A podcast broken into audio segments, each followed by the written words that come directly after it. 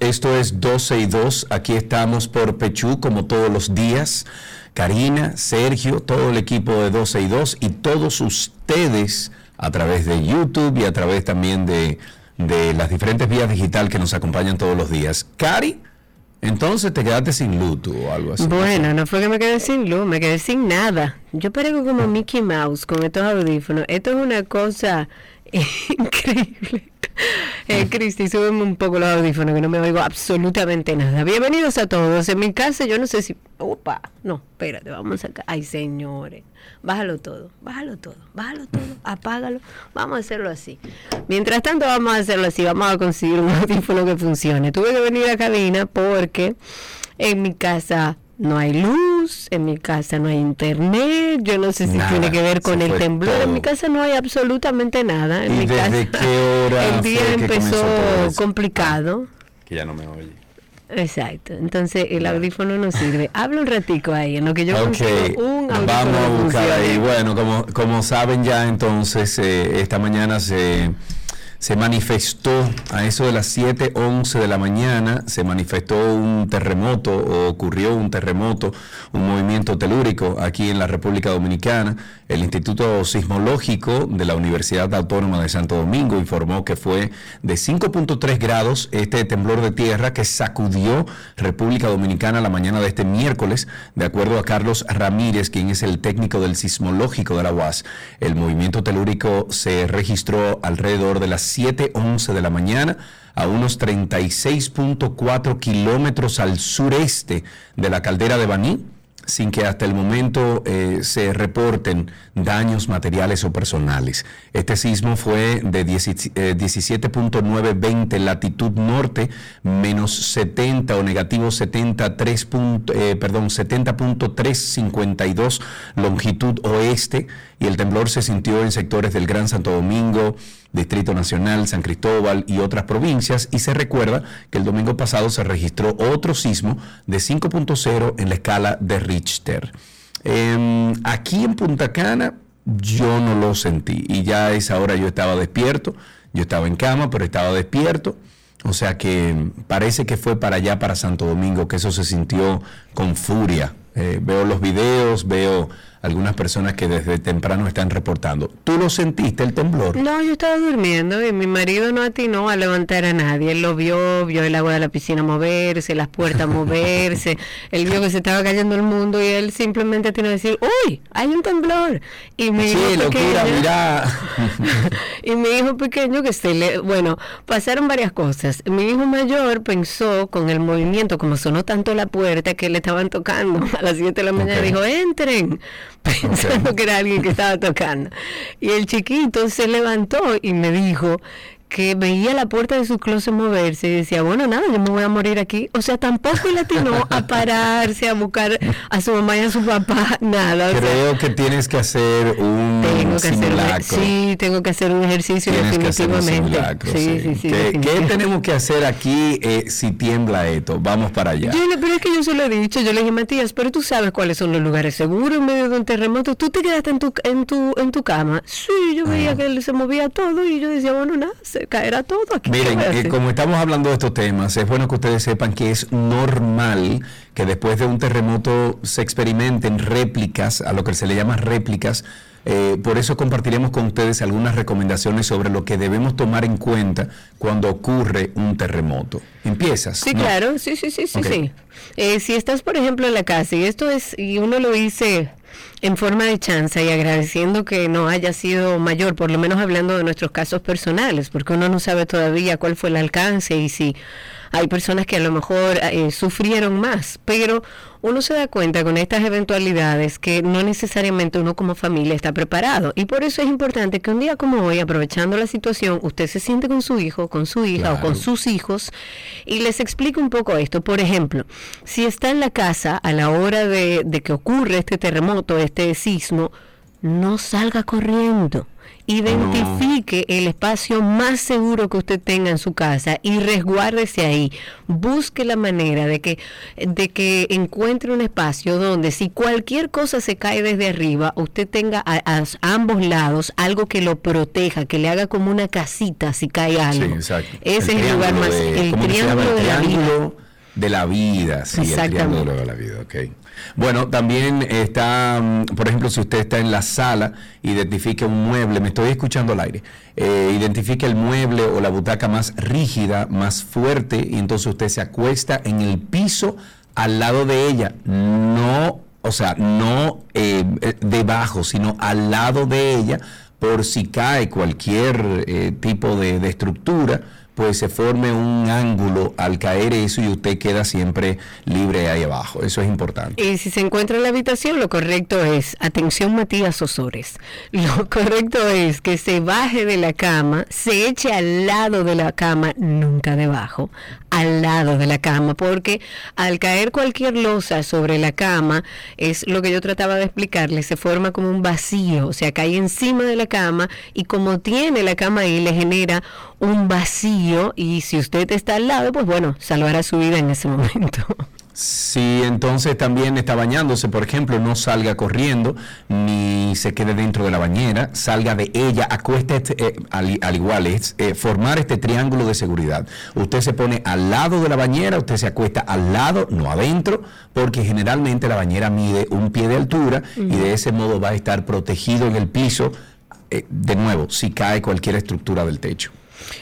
Eh, ahí estoy viendo algunos de los comentarios de nuestros amigos en, en YouTube que están ahí en vivo con nosotros. La gran mayoría se quedó en su cama, acostados. Señores, esto es práctica. Esto yo creo que aprovechando esta eventualidad podemos a nuestra familia acostumbrarla a hacer estos simulacros, aunque sea de vez en cuando en nuestra casa. En el caso de andar en un vehículo, porque hemos hablado mucho de la casa, si usted anda y va en un vehículo, lo correcto no es salir del vehículo, sino estacionar a la derecha, quedarse dentro del vehículo acostado, cubriéndose la cabeza con las manos. Ese es, digamos que, la forma más segura que usted puede estar si anda manejando y si le sorprendió esto manejando. Que por suerte a la gran mayoría, yo creo que no, a la gran mayoría, aquellos que no madrugamos tanto, eh, eh, no, no estábamos fuera de nuestra casa. Lo que sí es importante y reitero, aprovecha esta eventualidad y lo digo con conocimiento de causa. En mi casa se ha hablado mucho de esto, hemos hablado del Triángulo de la Vida, hemos hablado de cuáles son los lugares seguros en medio de un terremoto y en mi casa nadie hizo nada. Ni el adulto responsable, que era el que estaba despierto, porque yo todavía estaba medio dormitando. Él estaba en su cafecito, él estaba disfrutando su cafecito. Otra cosa, él se levantó a ver el paisaje mientras se movía todo en nuestro patio. Pero hágalo, siéntese con sus hijos y practiquemos esto, porque eso puede indiscutiblemente salvar vidas. Mira, em, no sé si escuchaste o hubo un rum rum esta mañana desde que se produjo el terremoto que algunos teléfonos Android sonaron y dieron la alerta. Hay un sistema que se está instalando creo que en, eh, solamente en Android ahora mismo y es un aviso de unos segundos que podría salvarte la vida de si se produce un, terremoto. En, en redes sociales eh, se, estuvo compartiendo sobre aquellos eh, celulares que sí sonaron con la alerta y otros no. Los iPhones no sonaron con esa alerta. Por lo menos a mí no, me sonó y mucha gente está reportando que tampoco lo hizo. Pero si usted tiene un Android, pues habilite esa, ese aviso que le da. esa función, inmediatamente usted lo busca, por ejemplo, usted busca el modelo suyo en Google y dice cómo activar la función de alerta de terremoto y ahí le va a decir. Y también existen aplicaciones, también nosotros en una oportunidad, creo que incluso aquí en Don Teo en una oportunidad puso una alarma para terremotos, eh, venden unas alarmitas para Sí, terremotos que son sumamente baratas Sí. y te da unos segundos previos, o sea, te avisa previo a sentir el temblor. Bueno, te avisa unos segundos, Karina, porque recuerda que hay unas ondas, unas frecuencias que viajan, a, vamos a decir que sobre el suelo, que nosotros los humanos no la detectamos. Y ese aparato sí la detecta. Entonces te da tu- tus 5, tus 8 segundos. Exacto. Que al igual podría ser la diferencia entre la vida y la muerte. Totalmente de acuerdo. Hablemos entonces de los temas que andan circulando, más allá del temblor, que evidentemente es el tema del día de hoy, que ojalá y desde aquí no hemos visto todas las informaciones, pero ojalá y nadie, eh, no haya nada que lamentar después del terremoto. Hablando de nacimientos de madres haitianas, eh, estuve leyendo un documento que dice que el 36% de los nacimientos... Wow. 36% de los nacimientos Wow. fueron de madres haitianas. Sobre Wow. los 10.800 partos fueron atendidos en los hospitales de la red pública durante los primeros 11 meses del año pasado que es cuando se hace este levantamiento de información, la mayoría de los cuales ocurrieron en establecimientos del Gran Santo Domingo y en madres haitianas de entre 20 y 29 años. Hasta el 12 de diciembre pasado, todo el sistema público de salud notificó 10.854 partos en sus establecimientos de salud, de los cuales 10.838 se registraron como nacidos vivos. Además, se- 724 de los nacimientos fueron prematuros. También ah, e- hicieron algún levantamiento de- del tema del bajo peso en los nacimientos, de malformaciones, de eh, porcentajes alrededor de eso. Hasta el 12 de diciembre del 2020. 2020 en la red de salud pública se atendieron 123 partos gemelares también, uno múltiple. De los nacidos vivos, 4.242 se registraron en la región metropolitana de salud, de los cuales 1.222 en hospitales del Distrito Nacional. En los hospitales de la provincia de Santo Domingo se registraron más de 2.000 nacimientos.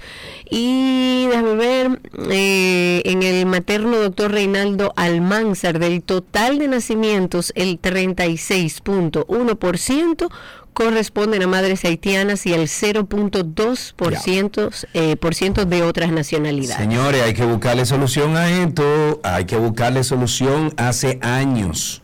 Yo soy de los que digo que hay que construirle tres o cuatro hospitales en toda la frontera entre República Dominicana y, y Haití, que esos hospitales sean manejados por entidades internacionales, que esos hospitales estén del lado de Haití. Hay que formar ese, esa división física entre República Dominicana y Haití, lamentablemente, porque si no, ya estamos en crisis. Digo, vivimos en crisis aquí en República Dominicana, pero ya tenemos un problema grave encima. Dentro de 5 o 10 años, esto no se va a aguantar, Karina, ¿verdad? No, y además hay un tema de, de control de natalidad. Yo no creo que en Haití las mujeres recursos, tengan... ¿no? Y recursos. Claro, evidentemente, pero yo no creo que en Haití tengan tampoco la disponibilidad de control de nacimientos, de, de prevención de embarazos, de... No hay educación ni eso. ¿Qué hay en recursos Haití? En Haití no hay para apoyar a, a las mujeres dominicanas, eh, perdón, haitianas, de nacionalidad haitiana, que vienen a nuestro país,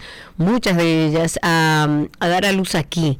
Entonces, la por su es que- seguridad y por la salud de sus Claro, hijos y por la salud y eso lo entendemos no es que estamos dando la espalda a eso.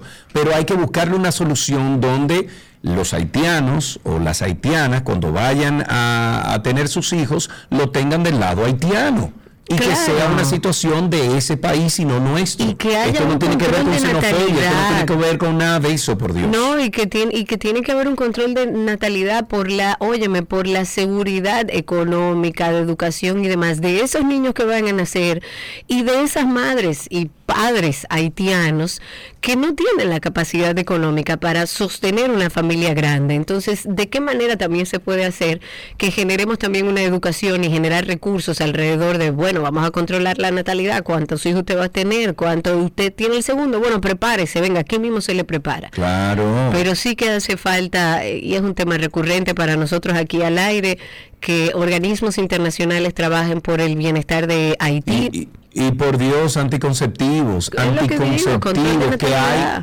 Que hay para hombres, que hay para mujeres. Sí. Hay una pastilla ahí que anda, anda ahora mismo para hombres, ya fue incluso aprobada por la FDA en los Estados Unidos, es segura, no tiene que ver, absolutamente no transforma el sistema hormonal del hombre, que es mucho más beneficioso que cambiarle el- el- de la forma en que funcionan las hormonas eh, femeninas. Es menos invasivo Entonces nos en conviene a los hombres. Claro, nos conviene a, nos, eh, nos conviene a nosotros los hombres tener ese control y no dársela a nuestras parejas.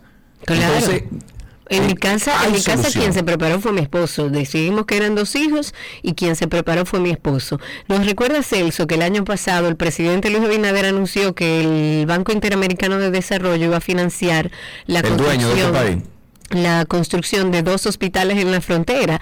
Gracias por el recordatorio, Celso. La verdad es que no sabemos qué ha pasado con eso. Vamos a buscar alguna información a ver si si eso será realidad, si eso empezó, si qué ha pasado con eso, pero sí es real que se anunció la construcción de dos hospitales que al día de hoy no hemos sabido nada. Si empezó allá en Haití, no creo que la situación tampoco eh, se preste para ir a construir nada, pero vamos a investigar al respecto. Vamos a otro tema. El Servicio Nacional de Salud de la Superintendencia de Salud y Riesgos Laborales firmaron el día de ayer un acuerdo para el intercambio de información sobre disponibilidad de camas de internamientos, unidades de cuidados intensivos, de ventiladores mecánicos en los centros públicos de salud de segundo y tercer nivel que proveen atención a los afiliados del Seguro Familiar de Salud y Seguro de Riesgos Laborales. Y según esta nota de prensa, con el convenio, estas entidades buscan apoyar el desarrollo y fortalecimiento del sistema dominicano de salud, eh, seguridad social, por lo que trabajarán de manera conjunta y por etapas para el desarrollo de la iniciativa que permitirá eficientizar el acceso de los usuarios a las informaciones. La alianza establece que el SNS se encargará de desarrollar la plataforma de registro de disponibilidad de camas hospitalarias, la cual servirá como repositorio eh, de datos, eh, se comprometió también a notificar a los hospitales de la red pública la obligatoriedad de registrar información sobre la disponibilidad de camas hospitalarias, las eh, unidades de cuidado intensivo, ventiladores mecánicos, conforme a la period- periodici- a ver, periodicidad establecida a fin de mantener actualizada la información. Nada de eso va a ocurrir, ¿eh? A Josefina Ureña, gracias, que nos recuerde. Y a propósito de que hablábamos de control de natalidad, eh, falleció Jana San Giovanni, una defensora, promotora de los derechos sexuales y de planificación familiar, directora por más de 50 años de Profamilia, que trabajó mucho en ese proceso de educación que nosotros como país estamos eh, frenados, estamos como en un entuerto que nadie entiende. ¿Cómo es posible que todavía no estemos empoderando a nuestras niñas, a nuestros niños con información sobre su sexualidad? Recordamos a Jana San Giovanni por el maravilloso trabajo que hizo alrededor de este tema. El Poder Ejecutivo promulgó tres leyes, tres leyes que están orientadas al fomento del turismo ecológico y me gusta. En este caso en específico, estas tres leyes habla eh, de manera más específica de las provincias de Atomayor, del Ceibo y Duarte. Y la primera de estas normativas corresponde a la ley 823 que declara como ecoturística la provincia Duarte. ¿Cuál es el objetivo? El objetivo es velar por la conservación y el uso sostenible de los recursos naturales, el fomento de las manifestaciones culturales que también hace mucha falta, todo esto por supuesto alineado para el beneficio del desarrollo económico y social de todos los que habitan en estas provincias. Pero por otro lado, también el presidente de la República promulgó la ley 923 que modifica otra ley del 19 de julio del 2002 en la que se declara la provincia de Atomayor como provincia ecoturística. El propósito de esto es empezar a adecuar la integración, la funcionalidad de, de todos los órganos rectores y ejecutores para que esto sea posible, declararla como ecoturística. Pero también ordena reservar una partida de 20 millones de pesos anuales en el presupuesto general de- del Estado para el cumplimiento de lo que se dispone en esta ley. Y por último se promulga la tercera ley, que es la 1023, que declara la provincia El Ceibo como un polo turístico. Y esto en adición a su previa declaratoria como provincia que ya se había declarado así como provincia ecoturística en una ley del año 2005 y de esta forma se dispone la aplicación de los incentivos que están contemplados en, en, la ley del 2001 sobre el fomento al desarrollo turístico. Me encanta que estemos hablando de de, sostenibilidad, que estemos hablando de protección de nuestros recursos y que estemos hablando de ecoturismo. Yo creo, siempre lo he dicho, que nuestro país tiene el potencial de, de ser un referente a nivel de ecoturismo. Nosotros tenemos, señores, eh, siempre pongo el mismo ejemplo, Costa Rica está eh, vista alrededor del mundo como uno de los lugares más importantes a nivel de ecoturismo. Ellos han preparado eso para venderse como un país eh, que, que, que vende el ecoturismo. Pero nosotros tenemos muchísimos más recursos naturales que ellos para hacer eso. Muchos más. Lo que hace falta es promoverlo, lo que hace falta es organizarlo, lo que hace falta es eh, mercadearlo para aquellos que les gusta hacer este tipo de, de, turismo, sepan que en nuestro país hay muchísimas más cosas que ver y hacer a nivel de ecoturismo. Pero por algo se empieza. ¿Tú sabes lo que es el apagón analógico? ¿Qué es? Explícame. Bueno, eh, es el momento en que todas las concesionarias del servicio de radiodifusión, radiodifusión, esto es video y audio, ok, de República Dominicana, deben cesar su transmisión de televisión vía análoga para dar paso solo entonces a la transmisión digital, apunta a que será una realidad ya este año. Bueno, salvando algunos obstáculos que han llevado a su posposición durante años, desde que se planificó en el 2010, desde el Instituto Dominicano de las Tele Telecomunicaciones Indotel, se muestran confiados ya en que el apagón se producirá el próximo 31 de agosto a las 11.59 de la noche, como le establece una resolución de su Consejo Directivo del pasado 1 de septiembre del año 2022. Esta resolución también establece que el 31 de diciembre de este año, del 2023, como fecha del encendido digital, con la resolución de septiembre pasado se modificó la fecha del apagado analógico, anteriormente establecida para el 9 de agosto del año 2021 a las 12 de la madrugada, y según el decreto 29415 del expresidente Danilo Medina, pues esto no se llevó a cabo. Con el decreto 53920, Luis Abinader modificó la fecha y ordenó a establecer una hoja de ruta para que la transmisión, o la transición más bien, pudiera darse en el 2022. Bueno, desde el gobierno trabajan en un plan para dotar a las familias más necesitadas de aparatos que le permiten recibir la señal digital en sus televisores, lo que implicó la adquisición, mediante licitación internacional, de cajas convertidoras de señal. Ya tú sabes, Karina Larrauri. ¿Qué lo que es? ¿Qué? Más, que le vamos a dar televisor y, ca y cajita convertidora a la gente. Regalado. Ah, según lo que dice la noticia, sí. Ok, a ver si entiendo esto o me ayudan a entenderlo, porque la verdad es una noticia que la tengo aquí y que dije, déjame ver si me ayudan a entenderlo. Uh -huh. Hay un decreto que establece o que emitió el presidente Luis Abinader con el que prohíbe la compra uh -huh. de vehículos, boletos y boletos aéreos que no estén autorizados para la salida al exterior de los servidores públicos que no cuenten con el co permiso correspondiente y también la de boletos aéreos en primera clase. No entendí. Yo tampoco. ¿Qué es lo que quiere decir entonces? A ver, eh, eh, para tratar de leer un poco parte de la noticia, este decreto incluye la prohibición de la compra de efectos promocionales que pueden ser impresiones, pueden ser boletines informativos de rendición, de cuentas, fiestas, recepciones, celebraciones o cualquier actividad similar, siendo la única excepción las que realice la presidencia y los ministerios de turismo y, relaciones exteriores en honor a jefes de Estado o delegaciones oficiales que visiten. Este año, por ejemplo, no se podrá hacer desde el gobierno ningún obsequio, no se podrá adquirir bonos de establecimientos comerciales, y eso hay que verlo, canastas navideñas, nada de esto, salvo las que se otorgan a personas de bajos recursos. Mm, eso quedó muy amplio, señor presidente. Es lo mismo que el barrilito y el cofrecito, que es supuestamente para ayudar a los de la provincia, lo de su... Mentira, eso es para hacer campaña. Ah, pero Karina, porque. Bueno, pero es que es la verdad, cuando tú, cuando tú dejas salvo las que se otorgan a personas de bajos recursos, habrá que ver si eso está limitado a las instituciones que trabajen esa parte. Porque que no es lo mismo que usted diga, bueno, el plan social sí tiene la libertad de hacer esos regalos a personas de bajos recursos, pero si usted no lo limita al plan social, que es la entidad que está, que, está llamada a hacer ese tipo de trabajo y lo deja abierto a todos los políticos y a todas las instituciones, lo que usted ha hecho y lo que ha emitido a través del decreto 623 no sirve para nada. No se va a poder tampoco arrendar instalaciones para celebrar actividades, usted no puede ir a alquilar nada de que para hacerle la fiesta a los empleados, no.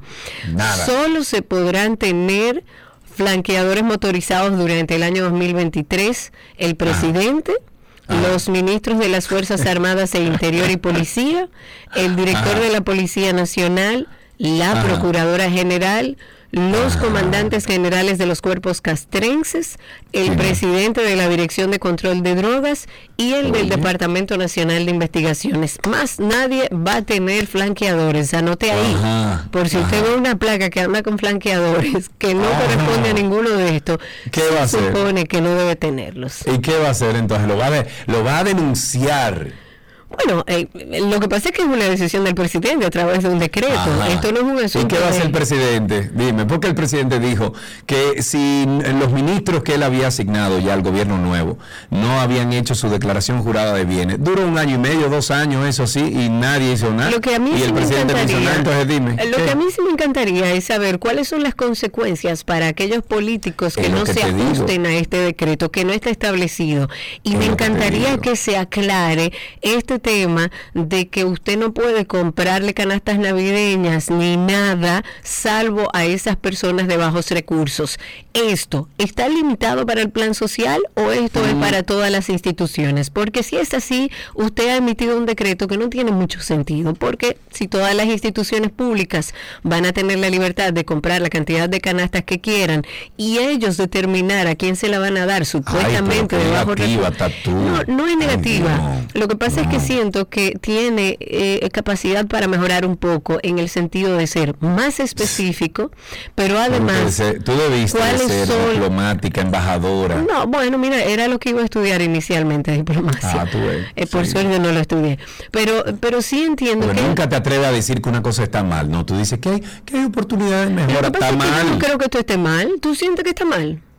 No está mal, pero no se va a respetar, Karina, entonces al final no se va a lograr nada. ¿Por qué? Porque aquí no tenemos un sistema de consecuencias eh, y cada vez que alguien dice algo, el gobierno fija algo, nadie hace nada. Entonces, ¿qué? Bueno, lo que pasa es, Sergio, que entonces tenemos que cerrar el país, irnos todos de aquí. No, lo que tenemos es que buscar a la gente correcta y llevarlas al poder. Karina, presidente, eso es lo que yo quiero. yo entiendo que es que está bien, yo entiendo que es eh, con el ánimo de tener un control del gasto público, me parece bien. Sin embargo, entiendo, sin embargo, entiendo que debe ser más específico. A lo mejor no lo he leído íntegramente, deberíamos leer el decreto íntegramente, a ver si dentro de este decreto que emitió el presidente se establecen las consecuencias para quien no la cumpla y si está delimitado el tema de compras de canastas navideñas para la entidad o las entidades que hagan ese tipo de trabajo para ayudar a personas de bajos recursos. Eso es lo único que puedo decir que, que me parece que no está muy explícito ni muy claro dentro de la noticia. Nos vamos con el Premio de la Juventud Nacional de la Juventud. El gobierno dominicano, a través del Ministerio de la Juventud, reconoció anoche a más de 20 jóvenes sobresalientes en diferentes áreas de la sociedad en una edición dedicada al arte, la creatividad, la cultura. La distinción más destacada fue el reconocimiento llamado em, Padre Luis Rosario, el cual fue entregado a Catherine Motica directora de la plataforma digital Compéame o Péame, dedicada a recaudar fondos para entregarlos a los más necesitados. La categoría fue agregada a esta edición en honor al párroco salesiano fallecido en diciembre del 2021 y quien dedicó su vida a trabajar a favor de la juventud. De manera particular fueron distinguidos Andreina Martínez, quien quedó en el tercer lugar de Miss Universo 2023, Karen Monteno, ganadora del Dominicanas Got Talent, y Marilady Paulino, multimedallista olímpica, Israel Brito, agroempresario, Inés Pérez, Cheftita, Eh, ah, mira, la chef Tita se llama Inés Pérez. No sabía. Sí, y, no, y Camilo Fulcar de la Escuelita Musical del Parque Colón. A mí esos premios me parecen lindos, me parece que debería ser Pero como... tienen chance de mejora, dilo. No, no, eh, yo creo que esa puede ser la... Sí, todo tiene oportunidad de mejorar, todo. Yo soy así, yo estoy abierta al cambio. Eres- y eso soy yo como del. PRM. No, no es Diplomática, yo creo que yo pienso así, yo no puedo decir que todo está mal, porque si todo está mal y todo lo que dicen está mal, hay que cerrar el país. Necesitas un poquito de Hipólito en tu vida. No, porque Hipólito y yo no somos iguales, No, lo que te estoy diciendo es que tú necesitas un menos filtro en la boca, muchacha. No, es que yo no creo que yo tenga filtros, yo creo que... Cuando la yuca es grande, la tierra se abre. Yo siempre he dicho que las cosas que entiendo están bien o es el inicio de algo bueno se puede hacer, que en el camino se dañe, no si haya la cera no está haya dura, tírese para la calle entonces. Ok, hablemos ya para terminar esta parte introductoria del director de salud del Banco Mundial. Juan Pablo Uribe dijo que la depresión, la violencia doméstica, la ansiedad, los suicidios, América Latina ya tenía una deuda con la salud mental antes de la pandemia del COVID y esta no ha hecho más que aumentar en los últimos años.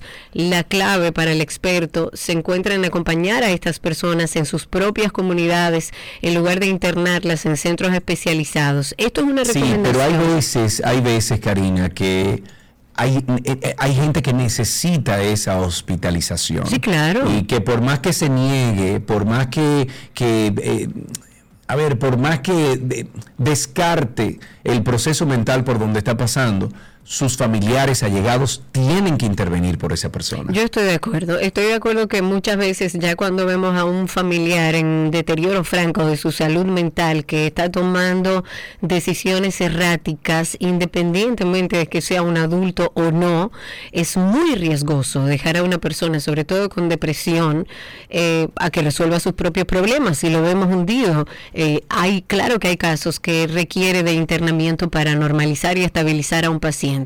Lo que recomienda este el director del- de salud del Banco Mundial es que no en la mayoría de los casos es así. Y él lo que entiende es que se debe eh, incidir y reforzar la atención primaria en los lugares, o sea, en las comunidades. Estas carencias llevaron al continente, o sea, a toda América, a sufrir un exceso de, mo- de mortalidad mayor al de otras regiones. Y en su construcción, en su refuerzo, se encuentra la clave para poder prevenir los peores efectos de futuras pandemias.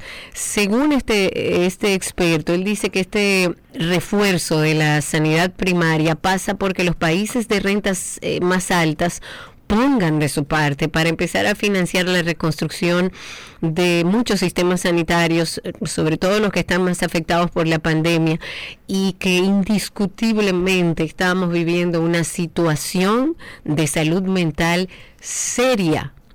No en América, no en América Latina, en todo el mundo. Después de la pandemia, nada más hay que sentarse a ver todas las evaluaciones, todos los levantamientos de información que se han hecho posterior a la pandemia. Y el tema de la salud mental es un punto eh, muy delicado. Y en nuestros países lo que pasa es, y lo más delicado es, que esto es un tema tabú, esto no se habla. Yo hablé de eso y yo soy una boca sonido, yo soy una dramática, ahí está esta haciendo show, eso, esas fueron las expresiones, porque lamentablemente somos ignorantes en términos de salud mental, porque no nos han enseñado ni en nuestros hogares, ni el Estado tiene ninguna política de salud mental clara, donde la gente entienda qué es y a dónde debe ir. Hablando de salud mental, nosotros tenemos un podcast sobre salud mental. A pesar de que muchos creemos conocer todos los detalles sobre la menstruación, hay detalles que se nos pasan. Sin sangre no hay vida. La menstruación es la base de la especie humana. Para la especie reproducirse necesita la sangre. Y ciertamente la menstruación es un tema al que llegamos con muy poca información regularmente. Solo se nos dice del tema higiénico. De no hablar de higiene, porque tú higienizas algo sucio. No, esa sangre es vida. Higienizar que el pene no se higieniza. El pene se lava. Además de que en cada mujer puede manifestarse de distintas maneras. Entonces la menstruación les recuerda a las mujeres que tienen un cuerpo, que no es solo hacia afuera, que hay algo que hacer dentro. Y ese dentro es, conchole, yo tengo un ciclo menstrual, yo soy mujer. Y, y es muy hermoso. si lo vivimos con armonía. Karina y Sergio. After Dark. Karina y Sergio After Dark está en todas las plataformas de podcast. Nos buscan en Google como Karina y Sergio After Dark y le sale a donde estamos, que estamos como el arroz, en todos lados. Hasta aquí, esta parte inicial de lo- no, 12 y 2. Ya regresamos. Ok. Todo, todo, todo, todo lo que quieres está en 12 y 2.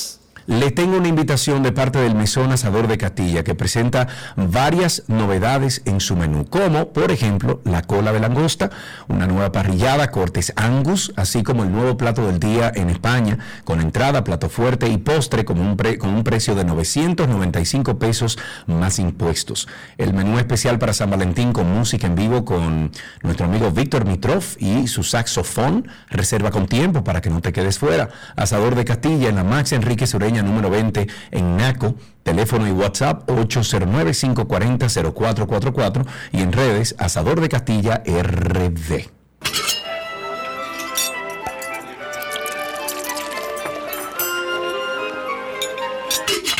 Una lame mancha comida de Gabriela Pues que sí. Que, que, que, que, que, que- Es que que que no me Sí, acuerdo nunca. Hola Gaby. Hello, ¿cómo van? Hola, febrero. Hola, febrero. Febrero entró como raro. Gaby. Movido, movido, según me contaron. Sí. Ah, porque tú no lo sentiste. Allá en la Romana no, ni en Punta. Cana tampoco, esas No, son tampoco. repúblicas hermanas. Aquí nosotros lo sentimos como Dios manda. Gabriela Reginato está con nosotros en nuestra receta del día. Seguimos esta semana con carne molida. Hoy que preparamos, Gaby. Vamos a hacer unas hamburguesas de cerdo y chorizo. La vamos a hacer con carne molida de cerdo. Ok. Yes, son súper ricas y diferentes. Nos vamos a salir de la tradicional hamburguesa de res y vamos a hacerla con carne molida de cerdo y chorizo, que puede cualquiera de estas salchichas que, que venden ahora simplemente es destriparla y utilizar esa masa. Vamos a necesitar media libra de chorizo, que es lo que te estaba diciendo, de una salchicha tipo italiana. Y en el mercado últimamente vas a encontrar muy buenas salchichas tipo chimichurri, de picantes, eh, las tradicionales italianas, etcétera. De esas, perfecto. Eh, cuando te digo media libra, va a ser más o menos entre dos a tres salchichas aproximadamente. Dice Monserrat que la rellene de queso también. También la puedes rellenar de queso, la puedes rellenar. Por ejemplo, que va muy rico eh, con algo dulce, pudieras rellenarla si te vas con un queso gorgonzola o Uf. con unos dátiles Ay, o Dios unos mío. algo así como de frutas secas le va súper bien. Ok. A mi gusto, pues, que, a mí esas combinaciones me gustan mucho. También necesitamos media, eh, media libra de carne molida de cerdo pudieran hacerla perfectamente con pollo. Ya si la utilizan de res, eh, la, la res va a ser más invasiva para el chorizo, pero queda igualmente rica. Pero nos estamos enfocando que es la de cerdo. Exacto. para no irme por la tangente. Eh, una cucharada de ajo, preferiblemente machacadito. Ujú. Una cebolla blanca que vamos a tener cortada bien chiquitita o en su defecto, eh, media cebolla blanca rallada. Ok. Necesitamos dos cucharaditas de salsa inglesa, un cuarto de cucharadita de paprika o pimentón, preferiblemente del dulce, cuarto de cucharadita de orégano seco, tres cuartos de cucharadita de sal y media cucharadita de pimienta. Entonces luego ya cuando usted vaya a hacer su eh, Hamburguesa. mezcla para, para hacer sus hamburguesas, eh, lo pone a su libre imaginación. Pero sí les recomiendo que hagan una mayonesa de albahaca que le va muy rico con esto, Uy, qué que es utilizando tres cuartos de taza de mayonesa con un cuarto de taza de albahaca eh, fresca picadita y dos cucharaditas de limón básicamente. Eso lo que hacemos es que le agregamos el limón primero a la mayonesa para darle eh, que nos permita que tenga más sabor a la albahaca y luego vamos a incorporar la albahaca y de verdad que queda súper bien y si lo hacen en un procesador aún mejor. Pero bueno, vamos a lo que nos compete, que son las hamburguesas de cerdo con chorizo. Vamos a, a retirar, como te decía, la piel de los chorizos o de la salchicha, en, el eh, en este caso que te estoy recomendando, crudas. Vamos a, a utilizar todo el relleno. Y si está muy chunky o lo que sea, pues puede procesarlo un poco. Si utiliza chorizo chorizo, este sí necesita pues que, le- que lo procesemos para crear como una especie de pasta. Ok. Entonces esto se lo vamos a agregar a la carne molida de cerdo con el resto de los ingredientes, dígase el ajo, la cebolla, la salsa inglesa, la paprika o el pimentón, el orégano, la sal y la pimienta. Y todo esto lo vamos a mezclar súper bien. Vamos a hacer eh, las hamburguesas, dependiendo del tamaño que usted quiera, pero un tamaño estándar que, que vamos a hacer con las manos. Hay unos moldes buenísimos de, Ah, sí. para hacer hamburguesas Ajá. que yo tengo uno, pero te, te juro que nunca lo he utilizado porque ya me acostumbré a hacerlas con las manos. bueno, Pero también es que la, la práctica, para aquel que tiene menos experiencia, yo creo que es mucho más cómodo utilizar el molde. Pero también el molde lo que te da es homogeneidad en, la circunferencia. Yo, yo recuerdo años atrás cuando en casa hacían las hamburguesas que estaban todas def- deformes y como gorditas. Claro. Pero esas eran las hamburguesas de casa. Claro. Para que, esa, para que ese abultamiento no le suceda, háganle una pequeña presión en el centro, como si estuvieran haciendo un mantecadito. Y esto va a ayudar a que la carne no se infle tanto. Ok. Entonces, eh, ideal es que la carne repose. No, no la haga de una vez a, la- a la parrilla o en, una, o en una sartén o en un grill, porque tiene que compactarse. Por lo tanto, luego que la armen, déjenla, lleven la nevera mínimo 30 minutos. Inclusive, ideal es- algunas veces es congelar para utilizarla, que perfectamente, pero con media hora ya en nevera que se amolden bien es perfecto. Lo ideal es hacerlo no con, no en, o sea, no fritas, sino, eh, digo esto porque antes en casa la hacían así como fritas, sino en, en una plancha con un spray de cocinar o cuanto cuanto un pelín de, de algo de, de materia grasa y la va a cocinar eh, por ambos lados. Vamos a trabajar a fuego alto porque debe de dorarse y si quiere que queden más jugositas usted la tapa con alguna tapa de olla o algo que sea que, que cubra para crear vapor y eso va a ayudarle a que se cocine eh, bien por dentro y también que quede bien bien jugosa. Ya para armar su hamburguesa, pues entonces un buen pan de hamburguesa. Uy. Nosotros lo hacemos, eh, voy a decir frito, pero no, sino en, en la en una sartén ponemos mantequilla o aceite de oliva y se ponen ambas tapas por el lado de dentro para que para que sepas. Pero eso es un truco que yo no mantequilla. O sea, yo pongo la mantequilla en la sartén y pongo las dos tapas del lado adentro La- sobre, sobre esa mantequilla. Exactamente. Uy, qué rico. Exactamente. Entonces ya quedan, eh, en el buen sentido de la palabra, como lo decimos en casa, fritos en mantequilla. Qué viva, la- viva el colesterol, viva todo. Pero eh, eh, el cuerpo necesita grasa. Claro que sí. Bueno, entonces luego aquí le ponemos, si quiere, la mayonesa que le dije con, con eh, albahaca. Va súper con algo dulce, es decir, que si le quieren poner la mermelada tocineta de la línea Walla sería espectacular. O ponte tú unos tomates eh, confitados. Oye, em, mi Gabriela. que tengo hambre ahora Ajá, mismo, unas cebollas caramelizadas, ¿por qué no? Una salsita rosada que le va súper bien, lechuga si quieren, cebolla si quieren fresca, si le gusta el pepinillo, pues todo lo que se imagina, exacto. Lo que le guste, Mira, póngalo ahí adentro. pimientos asados, todo, y disfrute esta hamburguesa de cerdo y chorizo y voilà. Bueno, ahí está una receta que nos dio hambre a todos. Disculpen los que andan manejando camino a su casa con un hambre que no aguantan. Nuestra página 12y2.com siempre tiene las recetas de Gaby. 12y2.com. Ahí dice Montserrat que viva el colesterol. Un beso grande. Recuerden 12y2.com. Gabriela también está en redes como gabriela.reginato. Si quieren alguno de los potes mágicos para la hamburguesa, mira, todavía tengo la boca eh, esperando comida. si quieren conseguir los, los potes mágicos, la línea Voila de Gaby, entren a Voila RD. Por ahí, cualquiera de esos potes que usted le ponga, bueno, la salsa del don no, pero después cualquier otro, usted se lo pone adentro, porque imagínese usted una mermelada de tocineta. Ay, Dios mío, me voy a Ay, morir. sí. Y, o también el pesto, la, la mostaza trufada, miel. ¡Wow! Entre Dios. Bueno, Voila RD, ahí ustedes consiguen los potes de Gaby. Gracias, Gaby. Un beso grande. Mua. Un beso, nos escuchamos mañana. Tu agenda te está esperando, ¿viste? Pero ya yo te dije, dime tú. No, no, ya. ¿Miércoles o jueves? No, se- eh, no, tengo un mensaje tuyo ahí que vamos a coordinar. Y- Exacto. Y, tengo a Soy la Luna, mi querida tía, adorada tía, con un chisme, porque también es fanática de Mafalda. Ni la mía, ¿dónde está? Hay que. Ay, bueno, soy la, hay que aprender a pedir. Yo pedí la mía con tiempo. Bueno, ella ya pidió la suya, así que le tocará, no de Argentina, pero por lo menos le tocará una. Gracias, Gaby. Bueno, un beso. Un besito. Chau. Hasta aquí nuestra receta del día.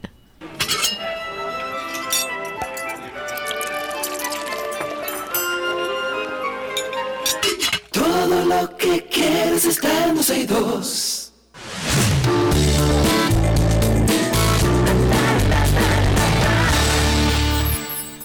Empezamos con las noticias del mundo del entretenimiento y tenemos que los miembros de Soda Stereo, familiares de Gustavo Cerati y fanáticos de la banda argentina, se encuentran recolectando firmas para conseguir que la banda ingrese al Rock and Roll Hall of Fame, un salón de la fama al que solo ingresan las estrellas más legendarias del rock, lugar en el que sus seguidores piensan que la agrupación merece estar debido sí. al legado, yo creo que sí también, sí señor, al legado historia que marcaron en el continente americano mediante la página Soda Stereo Rock and Roll Hall Oficial. Los fans y familiares de la banda han comenzado a recolectar firmas para presentarlas ante la organización. Hasta el momento y en menos de una semana, los fanáticos y distintas personalidades argentinas y americanas han logrado recolectar más de 20 mil firmas a nivel mundial. Dice, en esta época de éxito, me estoy oyendo, éxitos pasajeros, Dice aquí, en esta época de éxitos pasajeros, em, de tendencias sen- sensacionalistas y escándalos para vender, vale la pena sellar por siempre el legado de Soda, de Soda Stereo junto a los más grandes de la historia del rock mundial. Eso dice la carta publicada junto al formulario. Yo creo que se lo ¿Dónde merece. firmo? Exacto, ¿dónde firmo? Hay una nueva demanda, este en otro tema de entretenimiento que recae sobre el cantante de rock Marilyn Manson.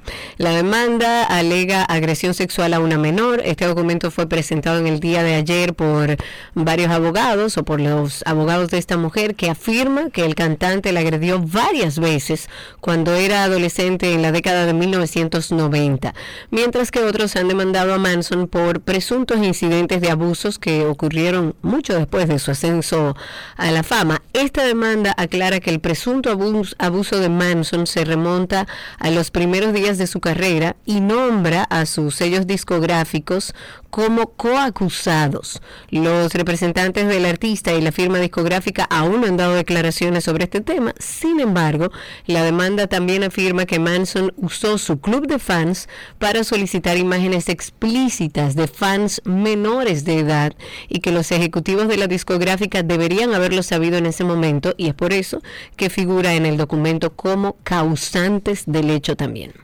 Keanu Reeves dijo que tuvo que presionar a los ejecutivos de Warner, de la productora Warner, por años para que se aprobara la secuela de Constantine. Y es que la película parece no haber convencido a los fans de Hellblazer, el universo en donde se desarrolla la historia, pero ahora todo es distinto y una secuela está en marcha, algo que al parecer debemos agradecer al propio actor, o sea, al mismo Keanu Reeves.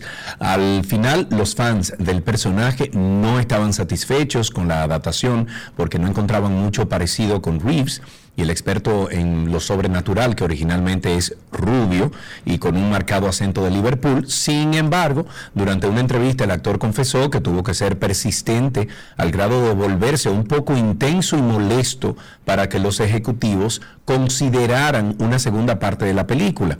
El actor dijo que eh, está tan emocionado con los fans y asegura que llegará al límite para complacerlos, porque en verdad adora al personaje y cree que tiene mucho potencial para contar más historias. En otra noticia, Adele siendo Adele, porque ella es así. La cuenta oficial de Adele publicó en el día de ayer un videoclip donde muestra uno de los momentos, yo creo que más emotivos de su concierto que se llevó a cabo la semana pasada. Y en este video se muestra a la intérprete can- cantando el sencillo de When We Are Young mientras camina entre los asistentes del evento. Y entonces en un momento ella puede ver, por un breve momento, a un individuo que está sosteniendo su teléfono móvil con una fotografía de una persona.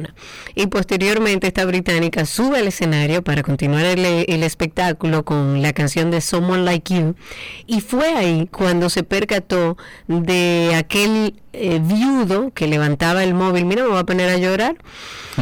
De aquel viudo que levantaba el móvil, entonces le dedicó unas palabras y dijo, Esto es para usted, señor, que está mostrando una foto de su esposa en su teléfono. Lamento que ella no esté aquí, me conmovió mucho, parece que está aquí solo y lo siento mucho eh, y siento mucho su pérdida. Esta cantante se disculpó entre lágrimas por no haber visto al hombre desde el escenario y dijo que ver esos pequeños momentos en las vidas de las personas mientras se acerca a ellos son lo más hermoso.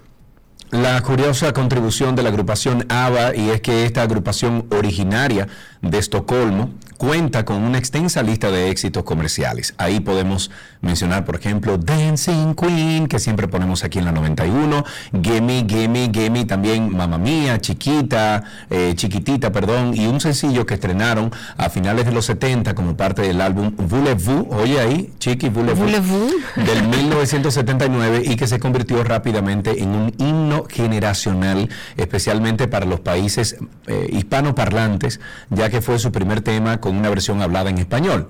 Sin embargo, un dato poco conocido es que los miembros de la banda le dieron los derechos de autor a UNICEF. Y es que la canción Chiquitita no solo es uno de los grandes éxitos de ABBA, sino que dentro de la labor altruista de la banda, las regalías, o sea, todo lo que genera esa canción, que se recaudan a través del tema, sirven para costear la educación de miles de niñas en Centroamérica. ¡Qué buena idea! Es más, yo fuera de él y le regalara una canción también a UNICEF. Claro, pero Una canción, nada más, una canción. Claro, claro. A ver, tengo algunas personas. Un abrazo, Omar. Gracias por el cariño. Eh, tengo aquí, porque la imaginación es libre, algo que han demostrado unos fans de Gerard Piqué, quienes han sorprendido. Oigan con qué. Con una canción ahora contra Shakira. Esto, te puse ahí el enlace a ver si podemos ponerlo al aire. ¿Cómo que lo- Estos, es, es un video de YouTube. Estos seguidores del futbolista, más conocidos como los raperos San Sixto, así es como se llaman, y también está MMP Willie D. Y ellos han emulado el famoso video de la sesión 53 del artista, o sea, de Shakira con Bizarrap, y lo han criticado duramente en su letra.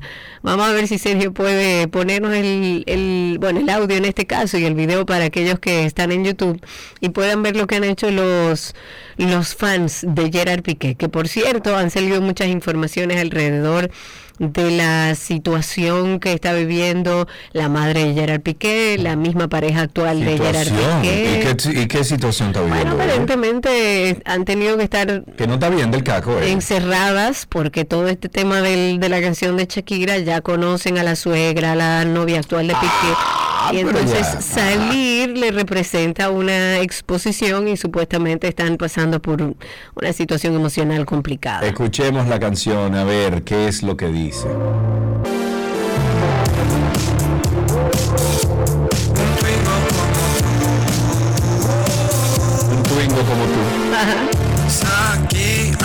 Pasando. Dijiste que sin problema acabamos la relación. Me mentiste, pusiste a la acción. Entre monotonía y vida ya me diste una lección. Por fin, dime que ha acabado. La Kings y yo quiero disfrutarlo Mira Shakira ahí, yo te doy un gato Bueno, pero no, no está del todo bien. No está de nada, no está de No sé, nada. no sé, no sé, no No sé. está de nada. Comparándola a la, a la canción que hicieron Shakira y Beza- Bezarrap. eh, no Bizarrap, está de- Bizarrap. No, Bizarrap, no está de nada. Igual si de quieren verlo pueden buscarlo a través de nuestras redes sociales que ahí copiamos el enlace recordándoles siempre que tenemos a Karina y Sergio After Dark. Ok, viene 3, 2. Hola, somos Sergio y Karina en After Dark. Y esos somos. Somos. Ok, vamos otra vez. Hola, somos Karina. Arregla el micrófono. ¿Qué tal si tú arreglas el micrófono? mira, Como vale, el micrófono ahí. tiene que estar. Estaba probando, estoy probando cosas. Vamos a empezar a grabar, Sergio. Ok, pero entra al Twitter, Karina. ¿Y ¿Por qué la gente me maltrata así? Tú acepta la vaina. Sergio, contrólate. Que te dije que in- invi- invade tu, tu co-host y vaina. Entonces, esa es la idea, que nos conozcan un poco, porque vamos a hablar de que nosotros nunca hicimos un episodio de intro, que define lo que es el proyecto. Y por eso quisimos hacer este espacio donde vamos a preguntarnos muchísimas cosas y ustedes nos van a conocer un poquito más. ¿Cómo nace Karina y Sergio After Dark? Karina y Sergio. After Dark. Karina y Sergio After Dark está disponible en todas las plataformas de podcast y así finalizamos con entretenimiento aquí en 12 y 2.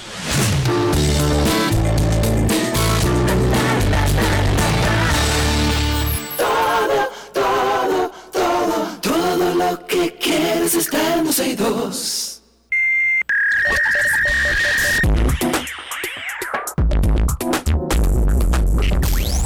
Estamos en lo mejor de la web aquí en 12 y 2 y de inmediato damos paso y recibimos en esta cabina a nuestro queridísimo amigo, el sureño favorito de este programa, Francisco José Díaz. Amigo, ¿cómo estás? Todo bien, hermano. Aquí un poquito adolorido, tú sabes, las resoluciones de nuevo año. Ah, ese gimnasio te tiene en eso entonces. Pero ese dolor es bueno, ese Sí, dolor sí. es bueno, sí. Sí, sí, es bueno, bueno, bueno, bueno. Ajá. Es bueno que ustedes sepan, perdón, es bueno que ustedes sepan que Francisco es el gerente de proyectos de Aeropac y en el día de hoy llegó febrero, ¿verdad? Y con él entonces llegó San Valentín. Entonces, hoy Francisco tiene y comparte ideas para aprovechar de la sección de Gift and Grocery de Amazon.com. Francisco, ¿por dónde empezamos? Sí, sí, sí, claro. Así como dice, llegó febrero. ¿De qué manera llegó febrero? Jamaqueándonos un poquito Sí, esta mañana, ¿verdad? jamaquión. Como fuerte, vigoroso que entró febrero. Sí, mira, eh, dentro de Amazon.com, Sergio, hay una sección, se llama Gift and Grocery, como tú estabas Sí. comentando. Ahí salen muchas tiendas que te, o sea, te, te salen la- las, las imágenes y te linkean a las tiendas y ahí te voy a traer tres ideas buenísimas para regalos de, de San Valentín ahora. Vamos a comenzar con la primera que es de Sammy Gori Arts. ¿Ok? Este, tú- aquí puedes elegir tas- tarjetas, stickers ma- magnéticos, pines, llaveros, impresiones de fan arts, de cosas y artistas que tú no te puedes imaginar. Ahí yo vi hasta de Bad Bunny, El de diantre. todo. Ok. Sí, sí, sí, sí, sí. Son unas impresiones chulísimas. Los precios. Déjame ver, ¿cómo es que eh, llego ahí a, a eso que tú estás hablando? Sammy, lo puede, así mismo, eh, corrido, con WM e Y, Sammy. Gori Arts. Gori Arts. Sammy Gori Arts. Eh, no, no creo que di con él. Eh, ¿Cómo se escribe el Sammy Gori? Te voy a mandar el link. Sammy, igual que Sammy Sosa, S-A-M-M-Y, Gori, G-O-R-I, Latina Arts. Está bien. No, no lo encuentro aquí, pero si me mandas el link, eh, pues entonces yo lo comparto aquí en, en YouTube. Seguimos entonces. Eh, te decía que como hay muchísimos artículos, no te iba a dar los precios de uno, pero, o sea, de todos. Sí. Pero aquí puedes conseguir desde 5 dólares con 50 un regalo de San Valentín. Oh, eso es genial, para el bolsillo. Además, la intención Claro, es que vale, ¿no? viene. claro, y después que uno viene de, de diciembre y un enero tan largo que dura como Exacto. 80 días. Cuidemos ese bolsillo, me gusta eso, ok. Y, y la calidad, ¿tú entiendes que la calidad es buena? Sí, sí, se ven bien los, eh, la, la- los reviews tan buenos. O sea que entiendo que tampoco Amazon no va a poner una tienda dentro de su website, recomendarla cuando haya eh, artículos de mala calidad. Ok, ok, importante saber eso. Ok, ¿qué La cosa? segunda idea, vamos con Art Pix 3D. Aquí tú puedes encontrar los cristales, un tipo de cristales impresos con la foto que tú quieras. Ah, qué cool. Eso es Sí, un buen regalo. Eso es lo, que lo, lo ponen como, lo hacen como en láser en, en muchos moles en Estados Unidos, como Sí. los pasillos tú lo ves. Sí. Aquí lo puedes conseguir, lo puedes comprar por internet. Vienen en formas rectangulares. Pero perdón, como esos son los cristales que vienen con como con una impresión 3D dentro. Esa misma. Ah, qué Esa misma. chulo, ok. Aquí lo puedes hacer eh, a través de la web. Solo debes cargar la, una imagen Sí. de la mejor calidad posible. Tú puedes elegir que se vea solo la persona o las personas. Sí. Le puedes dejar el fondo o quitarle el fondo que tenga la foto. Tú lo puedes seleccionar sin el fondo para que solamente salgan las personas. Ok. Los precios aquí comienzan desde 84 dólares, pero tienen Mira, hasta no te 30% de descuento sobre, sobre ese precio. Eso no. Aparte, puedes agregar a tu compra puedes agregar unas bases con luces para que resalte la, la, la, la foto dentro. Sí, que, que les voy a decir algo, es muy importante que ustedes compren esa base con luces. Eh, porque mm, resalta el arte que hay dentro de ese cristal.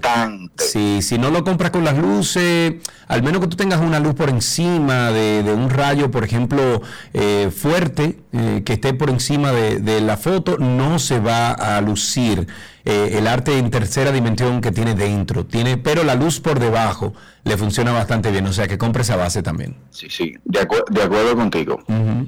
También aparte de eso puedes eh, comprarle una pieza como para poderlo colgar.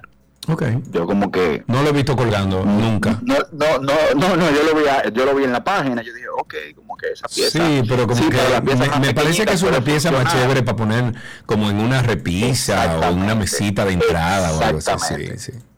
Sí. Y Sergio, la tercera idea que le damos a, Sí. a nuestra a, a, nuestros clientes, a las personas, es The Night Sky. Ah, Esto yo tengo un una. hermoso regalo. Yo tengo una. Te lo digo viejo Sí. porque yo le regalé a Lourdes hace varios años. Sí. Anteriormente no estaba en Amazon. Yo lo vi en una publicidad en Instagram.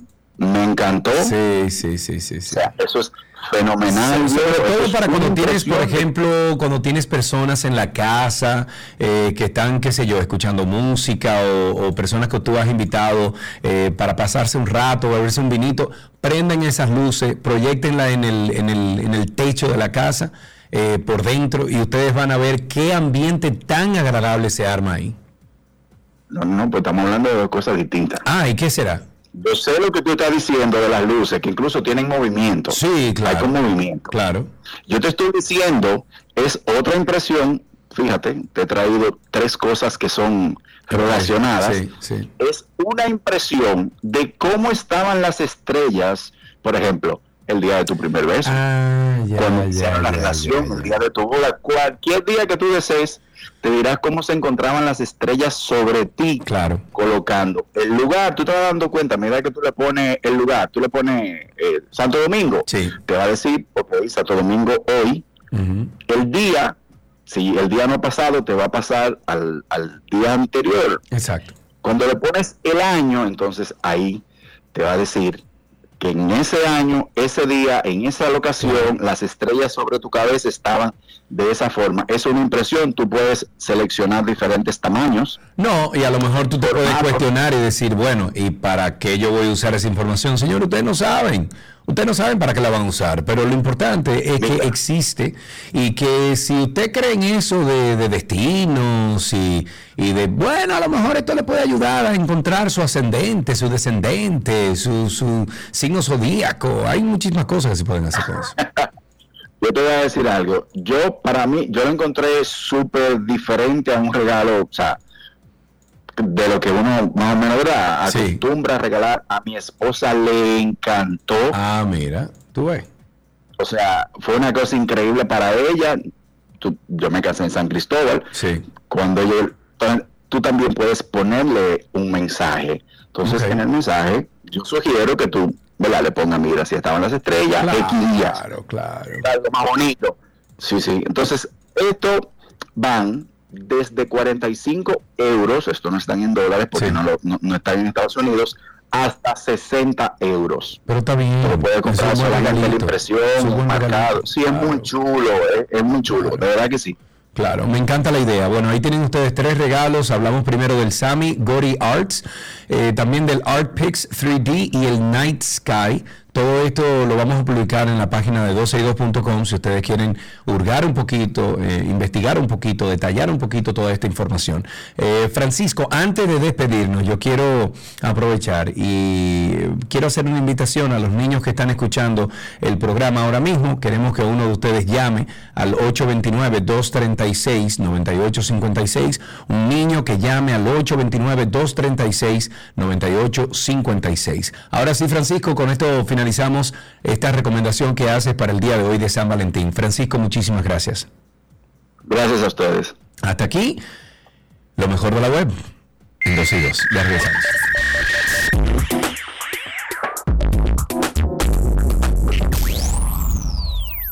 Todo lo que quieres está en 12 y 2.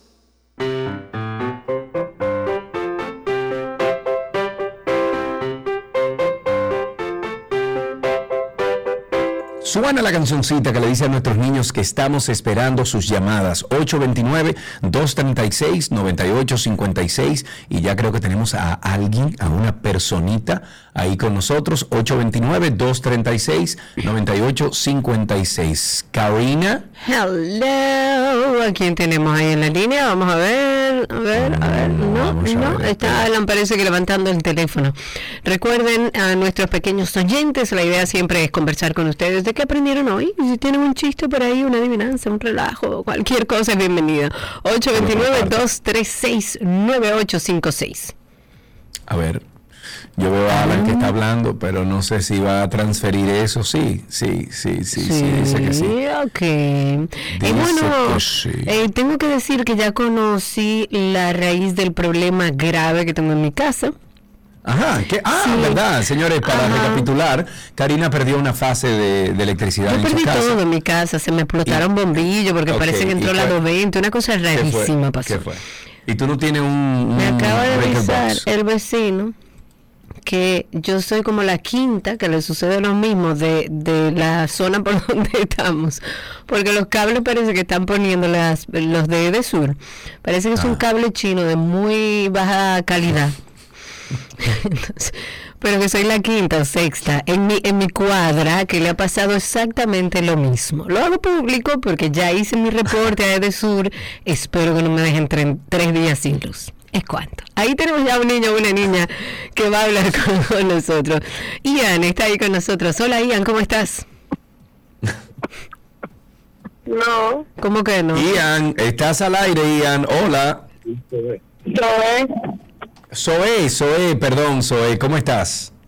bien, Muy bien, perdón, que nos habían dicho aquí que era Ian, pero no es Zoe. Zoe, ¿qué edad tú tienes? ¿Cuántos años? 13. 13 años, muy Ah, bien. usted es ¿Fuiste al colegio esta mañana? ya. Sí, sí, sí, una mujer an- grande. Eh, ¿Fuiste al colegio esta mañana? Bien. ¿Qué hiciste en el colegio? Me enseñaron, practicamos fútbol y aprendí un tema nuevo de matemáticas. ¿Cuál es ese tema nuevo, por favor?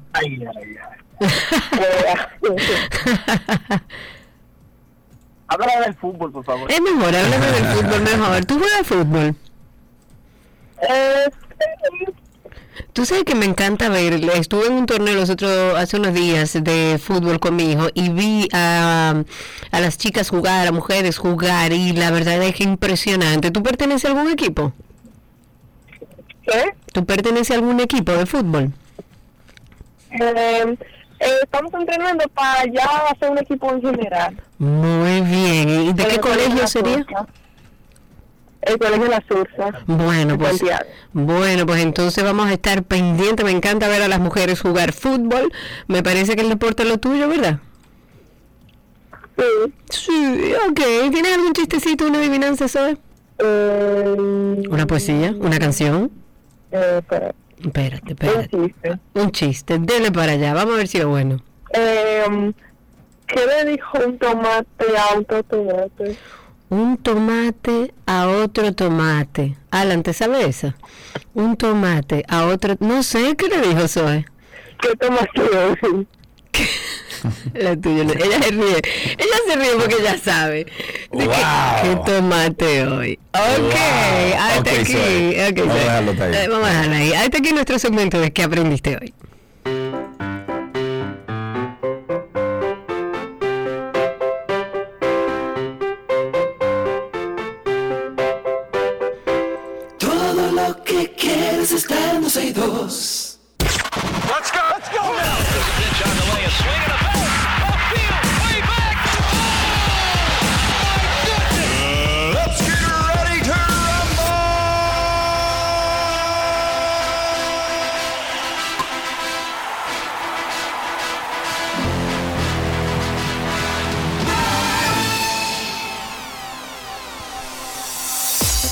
Inmediato algunas informaciones actualizadas del béisbol, del mundo deportivo. Empiezo por béisbol. El presidente de la República, Luis Abinader, auguró éxito al equipo de los Tigres del Licey que representarán al país en la edición 65 de la Serie del Caribe. Esto será en Caracas 2000, bueno, en Caracas. El mandatario vaticinó que además de haberse coronado en la Liga Dominicana, también conseguirán su título número 11 en el Clásico Caribeño y dice, vamos a venir con la victoria, los vamos a recibir aquí y el Licey, que es el campeón nacional, también va a ser el campeón de la Serie del Caribe representando a la República Dominicana. Eso expresó Que así durante sea. la entrega de la bandera nacional a los monarcas de la Lidom. El equipo criollo saldrá hoy hacia Venezuela en un vuelo programado, bueno, ya salió a las 11 de la mañana desde el aeropuerto de las Américas. Los dominicanos se medirán mañana al combinado de México a las 12 del mediodía. En otra noticia, este caso de básquetbol, LeBron James pronto será el máximo anotador de la NBA, aunque ese nunca fue su enfoque. También es uno de los principales pasadores del juego y combinar y, y también combina las dos cosas. Posiblemente mejor que nadie, es lo que realmente lo enorgullece. James estuvo a 89 puntos de romper el récord de anotaciones de su carrera y subió al cuarto lugar en la lista de asistencias, terminando con su primer triple doble de la temporada en su regreso al Madison Square Garden cuando los Ángeles Lakers vencieron a los New York Knicks 129-123 en tiempo extra. Eso fue el martes por la noche. James tuvo 28 puntos, 11 asistencias y 10 rebotes con los puntos que le dieron 38.299 para su carrera. Karim Abdul Jabbar es el líder con 38.387. Ok, una noticia de básquetbol, otra, más bien el regreso de Britney Griner a la WNBA este, este verano después de ser canjeada en un dramático intercambio de prisioneras en diciembre con Rusia, ha chocado con la agencia libre, creando posibles complicaciones de viaje para la liga por preocupaciones de seguridad para ella. Si Griner, que es agente libre, pero ha dicho que regresará a Phoenix, necesita adaptaciones de viaje especiales como vuelos charter. La liga tendrá que idear un plan para la estrella de 6 pies 9 pulgadas, el diantre. Es enorme. Yo debo Hermoso. darle como por la rodilla. No, no, no, no, no, no, imagínate, 6 pulgadas, eh, digo 6 pies 9 pulgadas, mujerota. La seguridad de Greiner eh, cuando viaje será una prioridad para el equipo y la liga, si bien la situación de Greiner, Greiner es única, otros jugadores destacados plantearon el tema de los vuelos charter que los equipos han considerado demasiado costosos. En tenis, el tenista alemán Alexander Severev no enfrentará medidas disciplinarias. Esto después de que una investigación sobre acusaciones de abuso doméstico en su contra encontró pruebas insuficientes para corroborar las acusaciones. La ATP había encargado la investigación en octubre del 2021 después de que la exnovia de este jugador, Olia Charipova, acusara de abuso al subcampeón del US Open 2020. Berev, de 25 años, quien ganó la medalla de oro individual en los Juegos Olímpicos de Tokio, siempre ha negado las acusaciones. Actualmente ocupa el puesto 14, aunque no se tomarán medidas disciplinarias. La ATP ha dicho que reevaluará la determinación en caso de que surja una nueva evidencia o si algún procedimiento legal revelara violaciones de las reglas de la ATP. La investigación de 15 meses fue realizada por Lake eh, Forest Group con sede en Illinois e incluyó entrevista de más de dos docenas de personas y revisiones de mensajes de texto, archivos de audio y fotografías enviadas entre eh, eh, Berev y su novia Charipova. Me voy ya para finalizar con fútbol americano. Tom Brady, ganador de siete Super Bowls en la NFL, anunció, perdón, anunció este miércoles su retiro para siempre de la NFL. Eh, buenos días chicos, iré al grano de inmediato, me retiro para siempre. Sé que el proceso fue un gran problema la última vez, así que cuando me desperté esta mañana pensé en presionar grabar y avisarles primero. No seré prolijo. Eh, dice, solo obtienes un ensayo de jubilación súper emocional y usé el mío el año pasado. Así que muchas gracias a todos por apoyarme. Mi familia, mis amigos, mis compañeros de equipo, mis competidores podrían seguir para siempre. Hay demasiados. Gracias chicos por permitirme vivir mi sueño absoluto. Esto fue Tom Brady, que ya había dicho que se iba a retirar, pero volvió este año, pero ahora se va de verdad. Pero ahora es verdad, ahora es verdad. Señores, invitándolos a todos ustedes, perdón Karina, a que siempre disfruten After Dark. Y es el tema de los que están a tu alrededor, porque muchas veces lo difícil de estos procesos es que no hay manera de explicarle al otro lo que tú estás sintiendo, no hay forma. Fue muy, muy difícil porque ni yo misma me entendía. Entonces, si yo no me entendía, ¿cómo me iba a entender el otro? Yo estaba retraída, empecé a deprimirme y a sentir algo que yo nunca había sentido, que era la sensación de no querer vivir. va a notar un cambio en su forma, principalmente de percibir la vida. Va a tener una sensación de tristeza o de nostalgia. Se puede tornar irritable. Empieza a aparecer sentimientos de que valgo menos que los demás. Ese sentimiento de desesperanza. Y según los expertos, la depresión podría ser la próxima pandemia. Oye, o sea, ya estamos hablando de una próxima crisis generada por la crisis que acabamos de vivir. Oye, ¿cómo que está? Karina y Sergio. After Dark. Karina y Sergio After Dark nos pueden conseguir en todas las plataformas de podcast, incluso en Google usted pone Karina y Sergio After Dark y le sale la lista de todos los networks donde estamos. Hasta aquí estas noticias del mundo del deporte. Ya regresamos.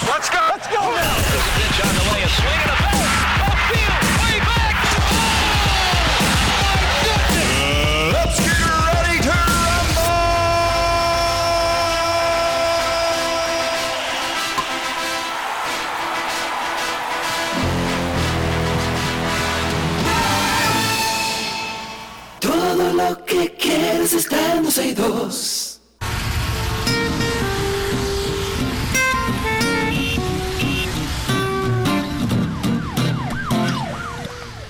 Estamos en Tránsito y Circo. Comiencen a llamar al 829-236-9856.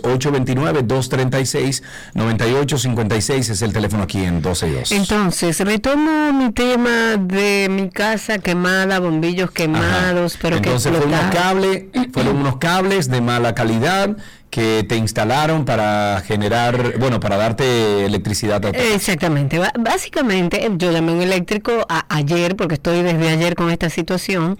Fue hoy y dijo, no, es que esto no es un problema de la casa, es un problema de los cables que se quemaron, Mm. se dañaron por dentro. Yo tengo una fase entera, tengo una locura en mi casa ahora mismo. Ah, ya. Una locura completamente. ¿Qué te dice? Entonces, no, entonces.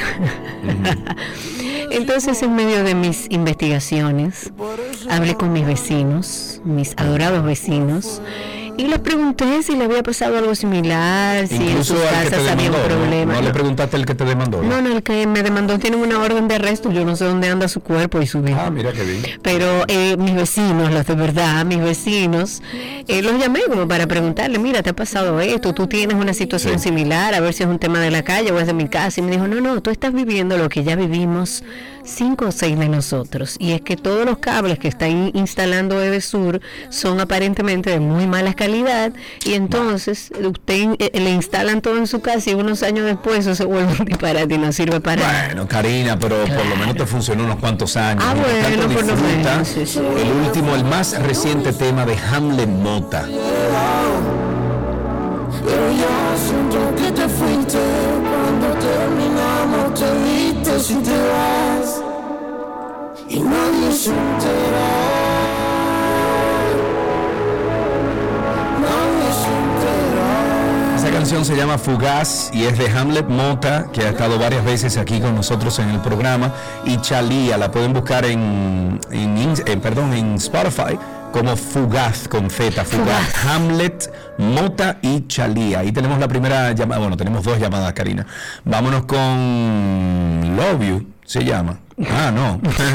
¿Cómo lo vio? Eso te lo puso a la Bueno, está- Tuto está con nosotros. No sé cuál es la otra persona que está con nosotros, pero vamos a empezar con Tuto. Tuto, adelante, mi amigo, ¿cómo estás? Buenas tardes, mi querida amiga Karina y Sergio. ¿Cómo están? Estamos muy bien, amigo. Gracias por tu llamada siempre. Cuéntanos. Sergio, lo que Karina no quiere decir fue que ella quemó el blower.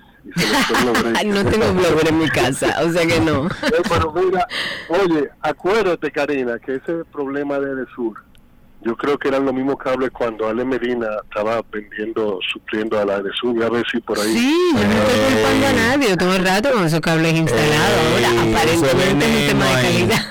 Eso es veneno.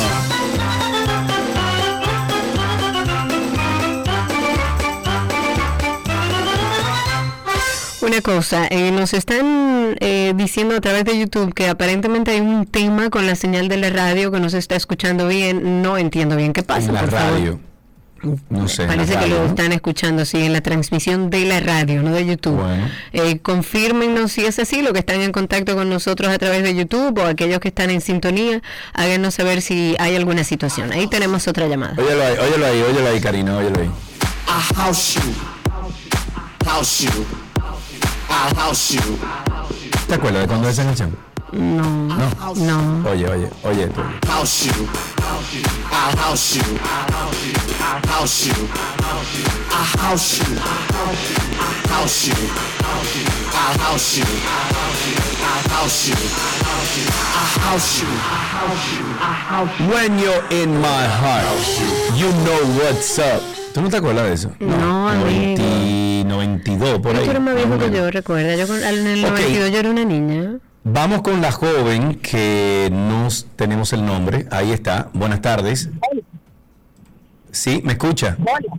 Sí, claro, y a mí ¿Cuál, ustedes... cuál es su nombre? Perdón, que no tengo su nombre aquí en... en- María, María, la madre de María. está en el aire ahorita. Ah, pero bien, María, cuéntanos. Bueno, Ian está aquí, pero ya no le toca su segmento, entonces me toca a mí, ¿verdad? Claro. Sí, claro. Claro, claro. Muy bien. Entonces, lo, lo primero es que la primera noticia, cuando ustedes llegaron, hablaron del tema de las premiaciones, comparto con ustedes, eso está, excelente. Sí. Pero señores, hay muchas postalitas repetidas. ¿A qué?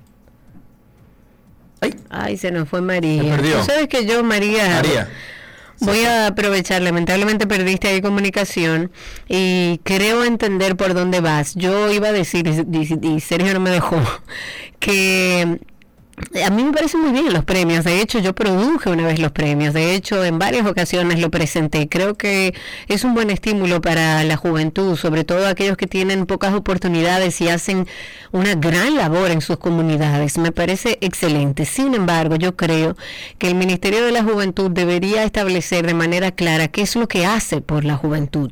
¿Qué hace ese ministerio? Porque, eh, y esto lo digo desde la honestidad, no entiendo y si alguien puede darme información o si mañana podemos tener al ministro de, la Juventud con nosotros, que nos explique cuáles son los trabajos desde ese ministerio que se están haciendo en pos de la juventud, de darle oportunidades, más allá del premio, más allá de... Porque las becas las da el Ministerio de Educación. Eh, el- o sea, como que yo no entiendo todavía qué norma, qué establece y en qué trabaja el Ministerio de la Juventud.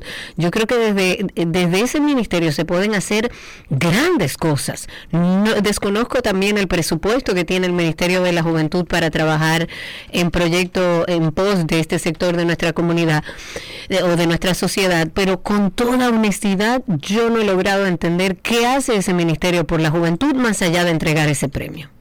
Ahí tenemos más llamadas. Ahí está en la línea. Ta, ta, ta, ta, ta, ta. Rocío. Buenas tardes, Rocío. Adelante. Hola, buenas tardes a todos, un placer. Gracias. Mire, Pilar, de tránsito y circo quería hablar algo sobre la avenida Núñez de Cáceres. Señores, esto es un relajo.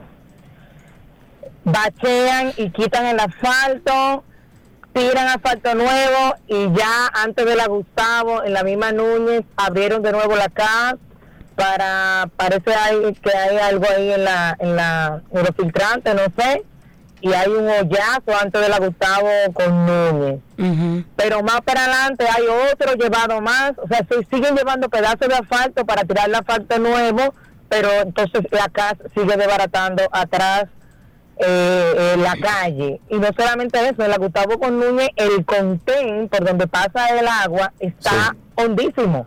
Oh.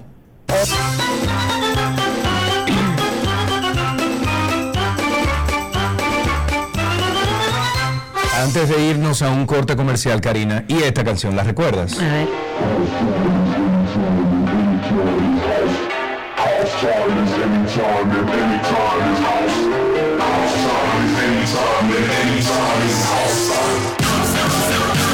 ¿No te acuerdas de eso? No.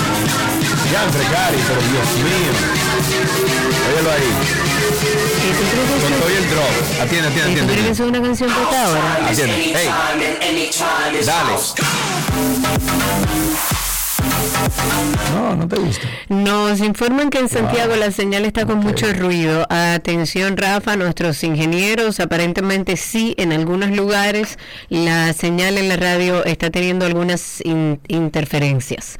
Eh, gracias, Nelson. Un abrazo. 829-236-9856. Cuéntenos cómo está la calle, el tránsito y el circo. Mientras tanto, y antes de irnos al corte, el Centro de Operaciones de Emergencias, el COE, ha dicho que, de acuerdo al informe preliminar del Centro de Sismología, no se reportaron, y qué bueno, pérdidas de vida o daños a las infraestructuras. Esto luego del sismo que todos sabemos que ocurrió esta mañana del miércoles y en la que todos los miembros de mi familia se limitaron a ver el temblor y sentir el temblor. Dice Carlotti que yo vivía en Marte. Oye. ¿Por qué? Parece que yo por la música que yo vivía en Marte. que No es que yo, yo esa música no, como que no la recuerdo. Pero señores, esa música, esa música, esa música, toda la música. Esa música, esa música. 829-236-9856. Cuéntenos cómo está la calle, el tránsito y el circo. Y si usted es de lo que de los que no pudo renovar su marbete, atención. Hágase es- esta pregunta. Es más, le voy a contestar esta pregunta. ¿Qué pasará con quienes no renovaron el marbete? La DGCET solo está a la espera de que la Dirección General de Impuestos Internos emita una certificación ratificando que no va a haber prórroga con relación a la renovación de marbetes para entonces proceder ya a fiscalizar a aquellos conductores que incumplieron con el pago de este impuesto. Sepan ustedes que Yo van a estar en la calle. esta canción a ellos, le voy a dedicar esta canción. Mira, ¿para qué sufrir? Estamos musicales hoy. Y no es Sí, ¿Por qué no? ¿Por qué no? Oigan ahí. ¿Para qué sufrir si no hace falta? ¿Para qué sufrir si no hace falta? Si usted no, Si usted no lo en sacó, cuatro no meses. sufra. Claro, si usted en cuatro meses no se dirigió a un banco, no se dirigió a una de las estafetas, usted no entró a internet, no se, ya no se preocupe. Pero entonces, para que usted pague su contravención. Exacto, páguela, no discuta, dígale si lo hice mal, lo dejé para último. Eh, lo que se dice es que eh, o sea, un miembro de la DGC dijo que es difícil que en el día de hoy se produzcan fiscalizaciones a, Que a lo los hagan. conductores que no renovaron a tiempo sus marbetes. Pero en caso de que la DGI no acceda a extender el plazo, que entiendo que no deben hacerlo después de decir que no lo iban a hacer, que venció el 31 de enero, entonces a partir de este miércoles, léase desde hoy, a partir de hoy, dice que los afectados tendrán que pagar el impuesto más mora de recargo. ¿ok? La DGI dice que se mantienen los montos que corresponden a las sanciones por no renovación durante el plazo establecido, que son dos mil pesos de recargo a vehículos que renueven después del 31 de enero del 2003. El pago de la sanción por vehículos sin renova- renovar marbete en periodo 2021-2022 es de 2.100 pesos, esto 2.000 por concepto de sanción por no renovación y 100 pesos por cesación administrativa. Asimismo se pagarán 3.100 pesos los vehículos sin renovar el marbete 2020-2021 y años anteriores se le va a cobrar 3 mil pesos por concepto de sanción por no renovación y 100 pesos por cesación administrativa. Ya lo sabe. Tenemos dos llamadas, empezamos. Empezamos por Pedro. Pedro, buenas tardes, adelante, estás al aire, Pedro. Buenas tardes, Sergio y Karina. Dígame usted, señor. Mira, hay que tener una cara dura para, para participar en política Ajá, en ¿por este país. ¿Por qué? Mira, yo creo que el presidente Abinader y su equipo y su equipo político, que oye, que se, que, que, que se están comiendo aquello hace rato. Porque yo te voy a decir algo, Sergio. Diga. Y al país.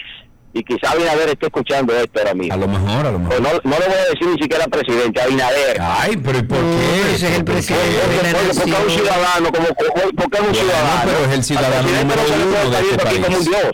¿Y qué es lo que Dios pasa? no así. es, pero es el ciudadano, presidente. el, el ciudadano es el primer mandatario de la nación a quien nosotros le pagamos para que administre lo de nosotros. ¿Qué? Pero Completamente ¿cuál es de el problema? Cuéntanos ¿Cuál cuál es el? El, problema. el problema es el siguiente. Mira, tú escuchas a Luis Fernández y un grupo, un grupo de bandoleros que tiene detrás, diciéndole ladrón a Luis Abinader y él se queda tranquilo. Mira, yo te voy a decir una cosa, y no me corte la llamada, por favor. No, no, está al aire. Porque lo que te voy a decir es muy serio. No, dale, ¿Tú dale. te crees que es posible que a estas alturas del juego un tipo como Francisco Javier García le esté diciendo ladrón al PRM? Un hombre que debería estar preso a esta hora, un hombre que tiene más cuarto que Pepín Corrito en este país, que no se sabe dónde...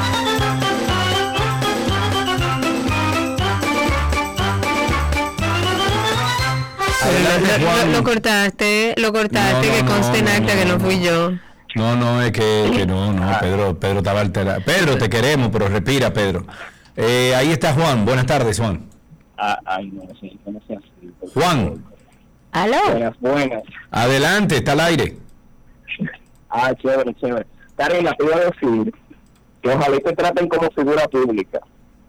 Tu problema con, la, con las EVs. ¿Y eso Claro. por qué? No, que me traten Mira. como ciudadana que paga Ah, sus déjame- impuestos y su luz. No, déjame decirte, déjame decirte. Mi esposa y yo fuimos a EDS porque ellos están remodelando la autopista de San Isidro, Tomás, eh, Tomás Fernández Domínguez, la misma. Entonces ellos están haciendo un movimiento con los palos de luz. Eso, eso está afectando a nuestro sector, que es San Isidro Labrador, al momento de que hay subidas y bajadas de voltaje. Ujú, en mi casa Una- también. un desastre. Entonces, ¿qué pasa? Mi inversor se dañó y ellos me dijeron la primera vez que ellos no cubren mi inversor. Oh, mira qué interesante. Sea, usted me lo daña por los trabajos que usted está haciendo y no lo cubre. Señores, pero ¿y dónde, dónde es que usted cree que usted vive? Ustedes, todos. Ah, bueno, ¿dónde pues nada, pues lo que tenemos que hacer es que pase lo que pase y Karina, vamos a vivir felices Karina, todos, si no digamos nada, daña- olvídese de eso. Si se te daña algo, eres tú que lo vas a pagar, mi corazón. Eres tú, puedo terminar yo pagándolo, como, Ah, como es muy posible que suceda, pero uno no puede, ah, no, porque no van a hacer nada, eso es apatía, y a ti no te Mm. pega, porque tú no eres una persona empática, lo que tú eres No. negativo, lo No, que tú yo eres una persona negativa, que incluso las cosas buenas tú dices que están mal hechas. Diciendo que era tu cielo. Bebé, yo te conozco también, sé que fue No entiendo qué es lo que pasa hoy, ¿no? Musical, ¿no te gusta la música de Maluma? Llorando por mí te vieron, por mí te vieron. Déjame Tenemos dos llamadas más. Ahí está Enrique primero y luego Daniel. Adelante, Enrique. Muy buenas tardes para usted y Karina. Saludos, Enrique. Pero Gracias por llamar. Cuéntanos. quiero preguntarle que si mi teléfono está haciendo feedback. Sí, está haciendo, pero se lo voy a perdonar porque usted es especial aquí en este programa. Adelante. Ay, gracias, gracias. Tenía mucho que no llamaba, pero siempre lo escucho. Porque este es mi programa favorito. Epa, gracias. Hey, bien. Gracias por eso, Enrique. Y Cuéntanos. también para decirle que la transmisión se está escuchando nítidamente aquí en La Romana. Muy bien, Ah, muchas mira, gracias. Buena, buena cosa esa. Tenemos también en la línea a Daniel. Buenas tardes, Daniel. Adelante. Buenas, buenas, Sergio, Karina, saludos. Está al aire con nosotros, amigo. Cuéntanos. Escucho todos los días, primera vez que llamo. Ah, pero muy bien, Una gracias. pregunta. Si ya en el Congreso autorizaron eh, otro préstamo para los bonos temblor que vienen por ahí. Oye, ahora, Bárbara.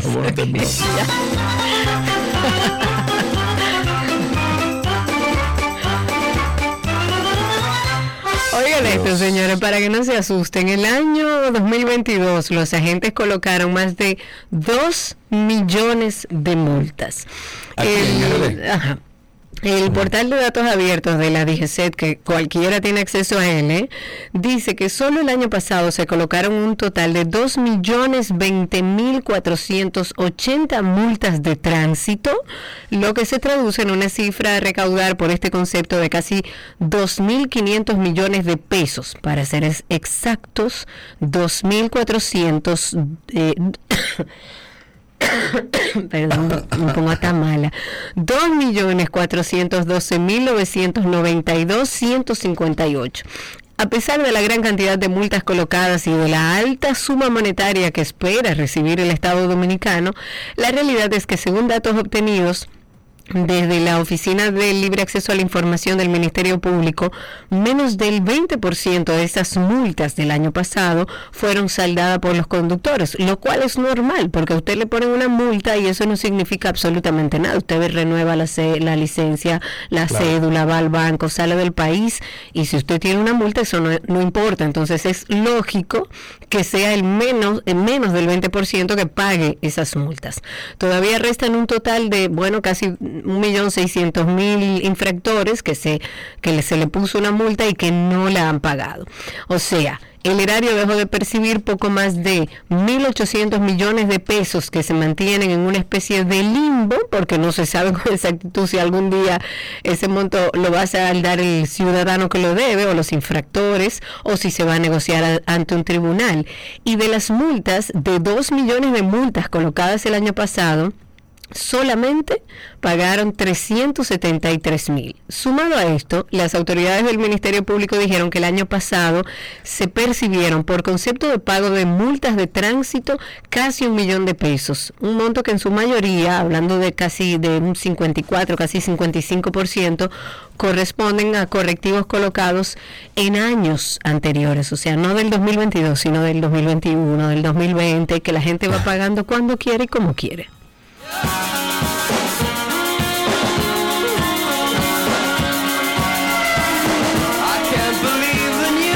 Ey, eso es un disco, Karina. Eso es un disco. ¿Tú sabes cuál es, verdad? Sí, claro. Sí.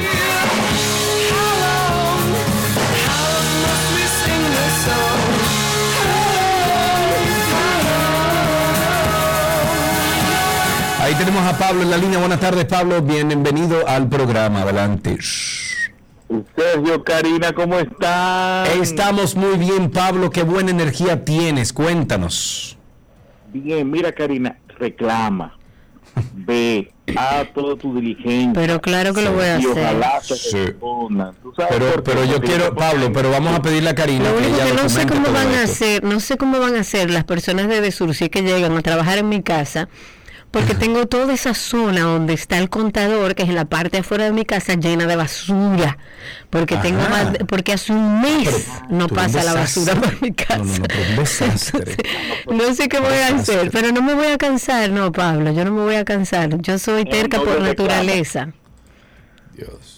Pero sí, sigue, sigue reclamando, sigue haciendo la, la gestión, no te preocupes. Ahora, la parte muy importante, que es lo que yo te decía por YouTube, Ajá, hay una empresa muy famosa de seguros ajá. De hace mucho tiempo que la gente no reclamaba los choques porque si ahí ellos no iban a pagar y Ujú. esa gente se hicieron de mucho dinero porque la gente no reclama Claro. tenemos que reclamar nuestro derecho aunque no nos respondan pero tenemos que reclamar Es lo que yo digo, o sea, aunque sabemos, gracias Bueno, por tu si llamada, Pablo. Pero si no te van a responder, Karina. para Bueno, por lo menos yo tengo la prueba de que hice todo.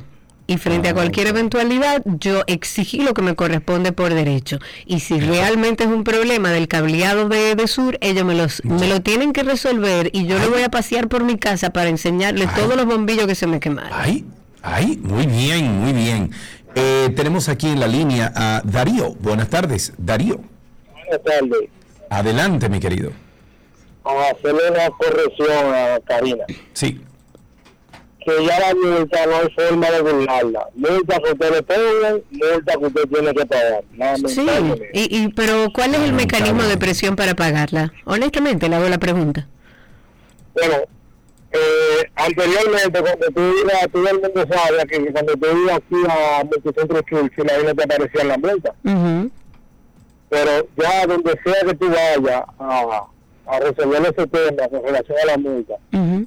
Si vas a sacar un papel de buena conducta, si tiene multa, no te lo dan. Ok. Si usted viaja y tiene multa, no puede viajar si no la paga. Ya ellos están muy actualizados. Seguro. Mm. ¿Y por qué hay un 80% de gente que no paga su multa? Bueno, ya él no está ahí. Ajá. Pero bueno, 829-236-9856. Ahí tenemos otra llamadita. Tenemos a María. Buenas tardes, María. Sí, buenas tardes. Buenas tardes para todos ustedes. Karina y todo el público. Mira, yo te, yo estoy llamando con relación a lo del pago de las multas. No la vamos a pagar, el pueblo, no todo el mundo lo va a pagar, porque resulta que mu- la mayoría de las veces son injustificadas, son abusivas. te puedo poner mi ejemplo. A ver. A mí nunca, en muchísimos años conduciendo, me pusieron una multa. ¿Tú sabes por qué? Porque yo me, me detuve en una avenida que tenía una puerta abierta del lado del pasajero, bajé de mi, de mi carro, me di la vuelta a cerrar la puerta y cuando me subí al carro tenía una gente, una, una gente de, de DGC poniéndome una multa. ¿Cómo? Y yo, pero yo, yo bajé a cerrar la puerta de mi carro. Obstrucción, obstrucción, ¿cómo se, cómo que Vial, pero usted estaba por parqueada en algún lugar que no permitían parquearse. No, no, no, no, yo iba conduciendo, me eh, detuve mi, mi vehículo a la derecha, me detuve a cerrar una puerta que había dejado a alguien eh, dos o tres cuadras atrás. quedó abierta, Y me dejó la puerta abierta y me, me desmonté a cerrar la puerta de mi vehículo, obviamente. Pero ¿dónde usted Y se paró a cerrar la puerta de su vehículo? ¿Usted estaba obstruyendo el tránsito? Claro que no, yo estaba en, en- en la calle, pero yo estaba estacionada, estacionada no, porque fíjate, estacionada... Ella se paró un momento a- a cerrar la En 30 puerta. segundos, las cámaras que están ahí, porque fue la Núñez de Cáceres, las cámaras que están ahí lo pueden ver. ¿Tú me entiendes? Claro. Entonces mira lo que pasa.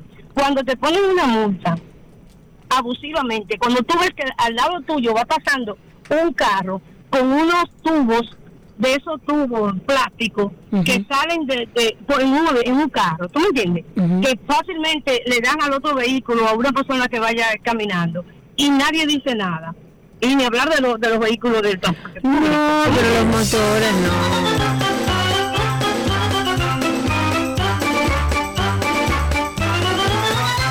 Tenemos dos llamaditas más. Vámonos con Yaneris. Adelante, Yaneris. Hola, ¿cómo están? Estamos bien, Yaneris. Gracias por tu llamada. Cuéntanos. Dos comentarios, eh, bueno, mejor tres. A la señora que acaba de llamar en la Núñez de Cáceres, usted no puede estacionarse a la derecha ni a la izquierda en ningún lado. Es obstrucción de tránsito porque no hay transporte. Sí, por eso yo preguntaba, porque depende de dónde se haya parqueado. Si usted se parquea en un lugar no hay transporte público en la Núñez de Cáceres. Que recuerde eso también, porque quitaron los carros de concho. También otra cosa, Karina, las multas de tránsito hay que pagarlas. ¿Por qué dicen que hay un alto porcentaje que no lo ha pagado? Porque la gente no necesita un papel de buena conducta todos los días. En mi caso, yo tengo que renovar mi licencia y yo tenía una multa pendiente y yo tuve que pagar mi multa. Mi pareja también tuvo que renovar su licencia y tenía tres multas y la tres la tuvo que pagar. Porque si no, no te renuevan la licencia en ningún sitio. Para viaje, eso no es real. Para, No, para no, pero para renovar la licencia Creo que sí. para renovar la licencia es, eh, Sí. no sabía lo de cuando pides un papel de buena conducta, a lo mejor sí está ya enlazado a través de la, del ministerio, pero la realidad es que el que más del 80% no haya pagado las multas que le pusieron el año pasado, significa que no hay contro- los controles necesarios para obligar a esos infractores a pagar esa multa. Eh, tenemos ahí, déjame ver, a Josefina Antonia. ¿Cómo estás, mujer linda? Mis amores. Pero mi amor, ¿Pero ¿Y dónde tú estabas metida, mujer? Yo estaba enfermita, pero estoy en Victoria. Amén. Cuéntanos, Josefina Antonia. Yo, pues, yo, tuve- yo soy youtubera número uno. En primer lugar, feliz Navidad. Navidad, eh, gracias. feliz Navidad, Que, que Dios le dio su salud. Amén. Y en tercer lugar, a los youtuberos, a Joel, a Monse, a Annie, a Joana y Pierre, vivo de ahí, Ujú. para que me conozcan. Yo soy una muchacha madura, y ese espacio es mío, propio de mi propia propiedad. y ustedes están en mi testamento emocional. Los amo y Karina reclama, no te Ok, que Un reclame, beso, Josefina claro que voy a reclamar, claro que Gracias. sí. Señores, ya no es un atraco, ahora es un supuesto atraco. Recuerdan a los guardias que fueron despojados de dos fusiles que yo comentaba en el día de ayer en un atraco. ¿Recuerdas? Sí, sí, claro. ayer Ok. se le quitaron los fusiles a ellos, Esto sí. fue en la entrada de la fortaleza Carlos Castillo Pimentel en Constanza, en Ah, la fue provincia de en La Vega. En la fortaleza. Pero fue al ejército que le quitaron los fusiles.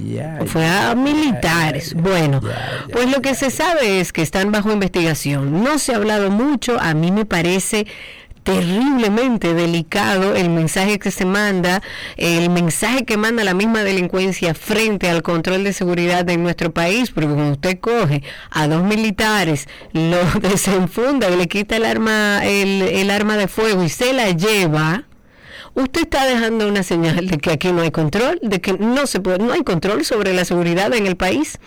Lo que se dice es que se está investigando. Esta información la, pro- la proporcionó una fuente que está ligada a la investigación. Ha pedido que no se revele su identidad porque todavía no se ha dado mucha información.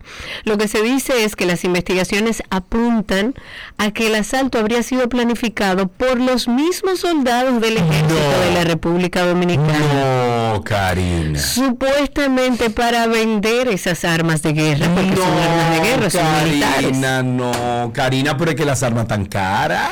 Claro que están caras, carísimas.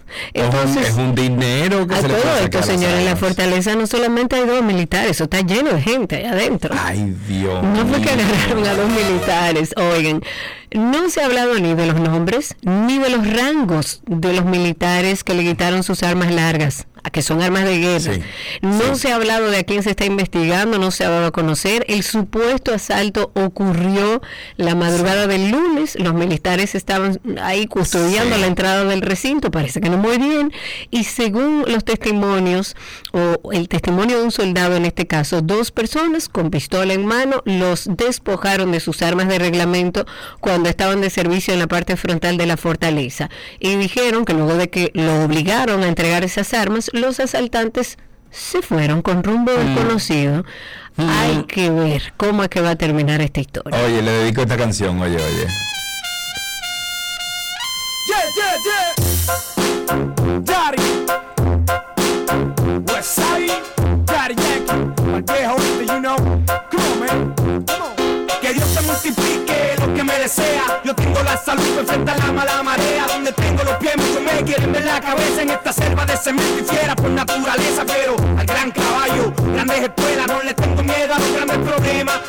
Y con esto despedimos Tránsito y Circo en el día de hoy. Gracias por todas las llamadas. Tenemos media hora de contenido que falta en este 12 y 2. No, no hay nada de llamada. Se cayó, señores. No, se- se cayó todo. Bien, hasta aquí Tránsito y Circo en 12 y 2.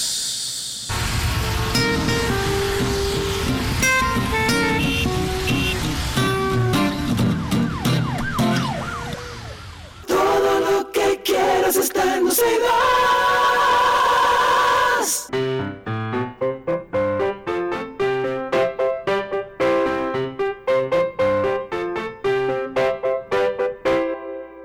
Ya estamos en qué aprendiste en el día de hoy. Tenemos una personita en línea. Está nuestro amigo Javier ahí en la línea, Karina. Buenas tardes, Javier. Hola.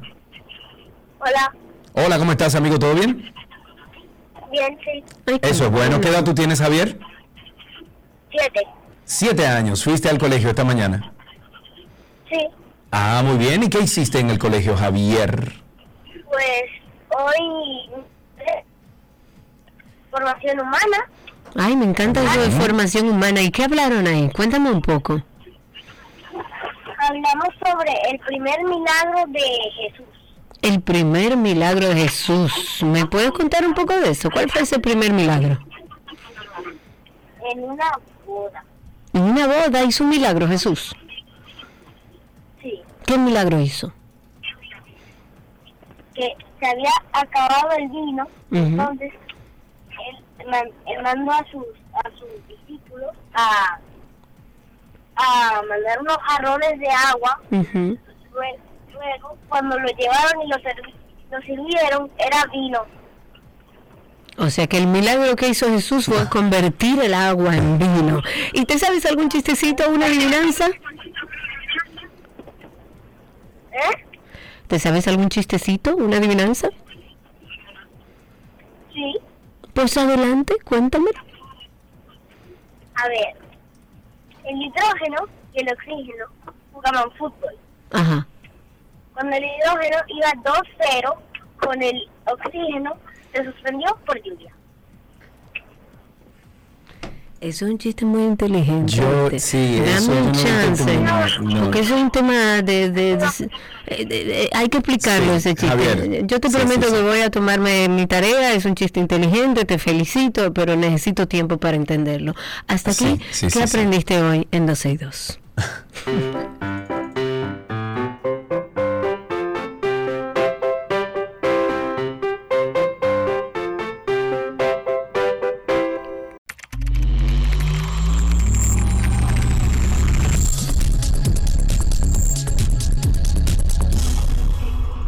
inmediato pasamos a artículos tecnológicos. Hoy miércoles al mediodía.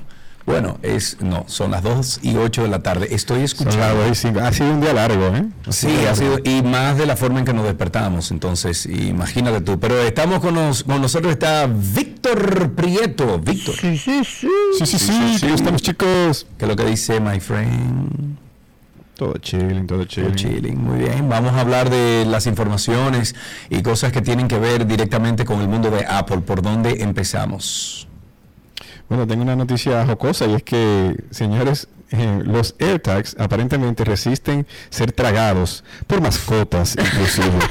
una persona parece que estaba buscando su AirTag y mira, y parece que lo estaba buscando. Bueno, está, que anda con el perro, pero búscalo. Oh, oh. Tuvieron que hacerle su radiografía al perro y ahí salió el, el AirTag. No se pudieron, pierde nunca bueno, ese perro. eh, pudieron esperar que saliera, vamos a decirlo de esa forma. Y así que ya saben, mira, la verdad es que una vez se piensa que ellos eh, están hechos para esto, la verdad es que no están diseñados para esto, pero como son equipos que son bastante pequeños, es como el Apple Watch, que el Apple Watch es tan pequeño y está eh, pues diseñado para que sea resistente al agua, en el caso de los AirTags es tan pequeño y es, eh, vamos a decir que no tiene piezas que están tan expuestas, que internamente pues una sola pila, Sí. haciendo un contacto... Eso parece una minúsculo.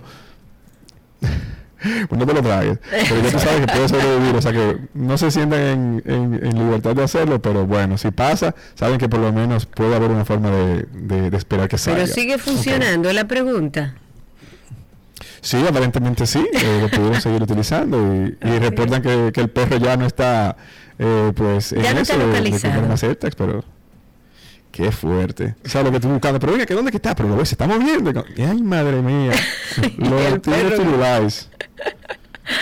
Ok, ¿qué otras cosas Bueno, señores, tenemos? viendo la, viendo la noticia que salió hoy que ya Apple tiene disponible el Season Pass para em, ver todos los juegos a través del TV Plus de la temporada de Major League Soccer, eh, siguiendo muy obviamente con la fiebre del, del soccer mundial luego de este de este bueno campeonato mundial que acabamos de pasar ahora pues eh, sale esa suscripción ellos compraron los derechos para tener todos los juegos y ¿Qué tiene diferente? Que sabemos que cuando uno ve las ligas de, de Europa, pues tiene que verlo a deshoras, porque la verdad es que eh, cuando están jugando ya a las 8 de la noche, aquí son las, a veces las 2 de la tarde, 3 de la tarde, y no es tan cómodo verlo para la persona.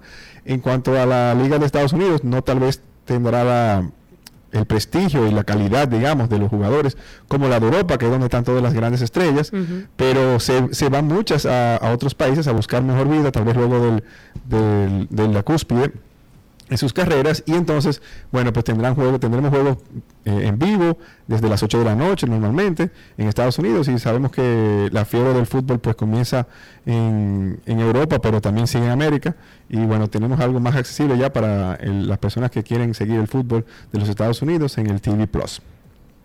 Ok, interesante. ¿Qué otra cosa tienes? Bueno, se está rumorando que Apple está eh, pues investigando si podría hacer una tableta con la pantalla flexible. o- Ay, no, ay, no, no, Mira, no, no, no, no, no, ¿Qué, qué yo veo con esto? Y es que eh, podría ser que Apple esté esperando el momento preciso para hacer eh, la introducción de un equipo como este, viendo la popularidad de algunos modelos de móviles. Mira que Apple no se está yendo al móvil directamente, o sea, el iPhone tal vez no, no fuera el, el- el blanco perfecto, pero sí algo como un tablet que no tiene que ser guardado en un bolsillo, sino que va en una mochila y que tú puedes decir, bueno, mira, este tablet de, de 10 pulgadas lo tengo pequeñito aquí en la mochila y no tengo que andar con esa con ese equipo eh, que se siente a veces grande y que dependiendo de cómo vea la- venga la tecnología de ese tipo de pantallas, que mira, yo he visto muchos eh, en, en la mano y a mí realmente cuando lo veo ya un poquito angulado siento que, que- que se pierde eh,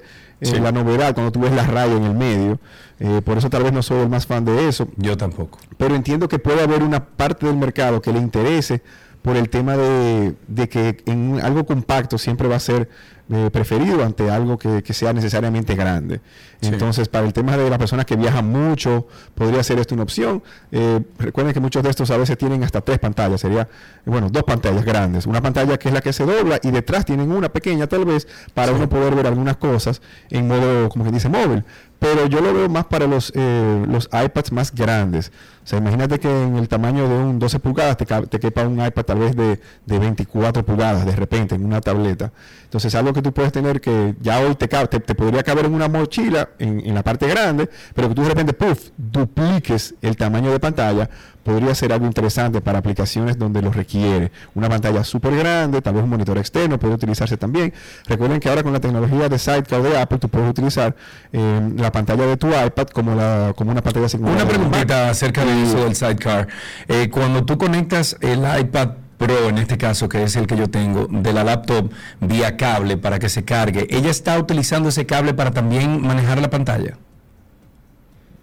Eh, lo puede hacer, claro que sí, pero está diseñado No, no, no, para que sea. la respuesta es, eh, o sea, eh, mira, Sí, sí, lo, lo va a preferir, lo va a preferir. pero si la conexión de Wi-Fi es buena y, y no requiere, porque eso requiere de energía. hacer Sí, lo que pasa es que he visto hacerlo que funciona mucho más eficiente cuando conecto el cable, Sí, claro que eh, sí, el cable USB-C a la laptop de la, de la preferido. Sí. Funciona bastante En bien. ese pero está diseñado para que sirva inalámbricamente y funciona de lo más bien. Tú puedes pasar el mouse fácilmente de una pantalla a otra. Puedes elegir la orientación de dónde va la pantalla, si la quieres que salga hacia arriba, hacia la derecha, izquierda. Y todo eso pues añade mucho a la experiencia cuando tienes varios monitores. Si usas un monitor externo, puedes Sí. añadir tu iPad también. Y imagínate que de repente ese iPad, cuando estés eh, viajando, no tienes que andar con un monitor de 24 pulgadas. Claro. puedes contar con él porque va a caber en tu mochila. Es una opción. Yo no lo veo tampoco tan, tan factible, pero puede ser que para el 2024, ya cuando la tecnología esté eh, pues más limpia tal vez. A mí no me gusta mucho la tecnología que hay ahora en los, en los foldables, aunque les veo que son nicho, veo que puede haber un futuro ahí porque... Oye, es novedoso. Tú saber que una pantalla la puedes de Bueno, repente duplicar. Eso es ver- es algo que... Es ver cómo funciona todo. Eh, Víctor, para finalizar, eh, vamos con el Silicon Mac Pro que cuenta con un chip M2 Ultra. ¿Qué significa esto para este equipo? To- to- todavía se está planificando, bueno, los rumores están ya muy fuertes de que Apple podría eh, pues ya hacer el, el- la conversión total de sus dispositivos eh, de Intel hacia la, la serie M de los procesadores que ellos desarrollan con la última, el último modelo que faltaría cruzar, que sería el Mac Pro, o sea, este equipo de escritorio, que sabemos que bueno eh, no fue actualizado durante muchos muchos años en el área de los profesionales del, del audio, del video, de la producción, del 3D, los gráficos y demás, pues ellos valoran mucho esta máquina porque hoy día, aunque hay un sustituto bastante bueno que es el Mac Studio, que tiene los procesadores M1 hasta Ultra, todavía el M2 no se ha eh, implementado, no se ha destapado en un modelo muy muy muy de alta gama. El Mac Mini salió recientemente, hace unas una- un par de semanas, que tiene hasta el M1 Pro, perdón, el M2 Pro, pero el M2 Ultra que se entiende que debe ser la continuidad del M1 Ultra, que sería el adecuado para este, este equipo, pues están hablando de que podría tener hasta 76 núcleos de procesamiento de gráficos. Esto es algo que, que sencillamente hay que, hay que ver alguna imagen aquí. Me imagino que eso podría llevar monitores fácilmente de, de no solamente 10 monitores de 8K, tal vez se inventarían hasta más K para poder eh, llegar a lo que podría ser este este equipo. Y bueno, eh, todos estamos esperándolo para este año realmente, porque en el 2019 fue que salió el último y cuatro años se entiende que es bastante para un equipo de escritorio como esto, que la verdad es que todavía el que tiene un modelo 2019 que lo compró fácilmente en el 2020 se siente que tiene un equipo bastante nuevo, pero ya entonces aquí pasaremos a un Mac Pro tal vez no tan customizable, tal vez el tema de la memoria RAM no se le podría actualizar, o sea que aunque sería un equipo muy muy muy potente, los limitantes de hacer un chip con todo integrado es lo que podríamos ver que sería el, el game changer, porque ya evitaría eso que tú tienes la posibilidad de hacer upgrades más adelante, luego de que compras un equipo, necesitas subir la, la, la potencia, lo que sea. Eh, y aquí entonces sería el tema que ya hemos visto en, el, en, la serie M, de que todo viene eh, en, en el chip. La memoria, el disco duro, el procesador, los gráficos. Y, y bueno, eso abarata los costos, pero le quita el tema de la, como dicen, la- las actualizaciones, las, la, forma de hacer upgrades en un equipo, mejoras, digamos. Claro, claro, y, a eso es que tenemos que estar al tanto. Víctor, muchísimas gracias siempre por estar con nosotros aquí al aire en 12 y 2. Recuerden ustedes que punto MacRD es distribuidor autorizado y centro de servicio autorizado Apple desde el 2005 en este país. Están en tres eh, ubicaciones diferentes o localidades li- diferentes. Están en Santo Domingo, Nuevo Centro, primer nivel, Bellavista, Almacenes Unidos, segundo nivel, y en Punta Cana, Boulevard, primero de noviembre, 406. El teléfono 412-0806 para las tres tiendas. Y hasta aquí, artículos tecnológicos.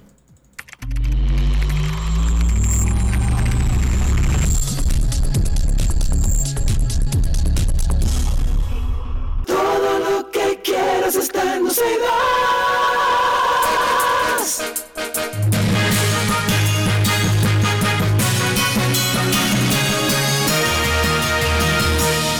Estamos en noticias actualizadas y empezamos con que el turismo de salud, oigan bien, que lo hemos hablado varias veces aquí en el programa, hemos mencionado, incluso hemos hablado con su director, el turismo de salud aporta 15 mil millones de pesos al año a la economía de República Dominicana.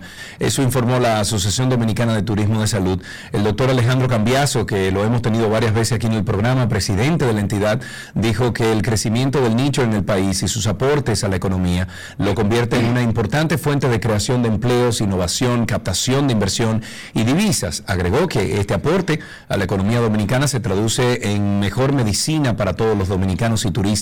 El doctor Cambiaso hizo la revelación al anunciar la celebración en el país.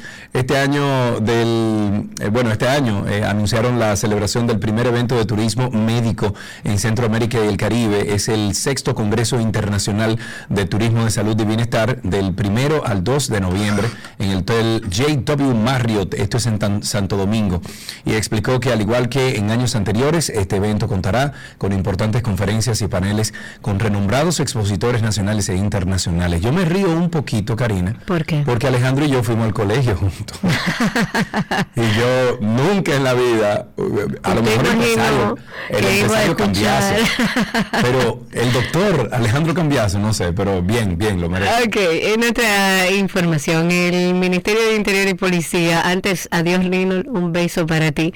El Ministro de Interior y Policía trabaja para convertirse en una de las instituciones más transparentes con servicios de calidad, prácticas anticorrupción, para lo que contempla certificarse en abril con las normas ISO, bueno, hay uno de calidad y hay uno de antisoborno, que son dos medidores distintos.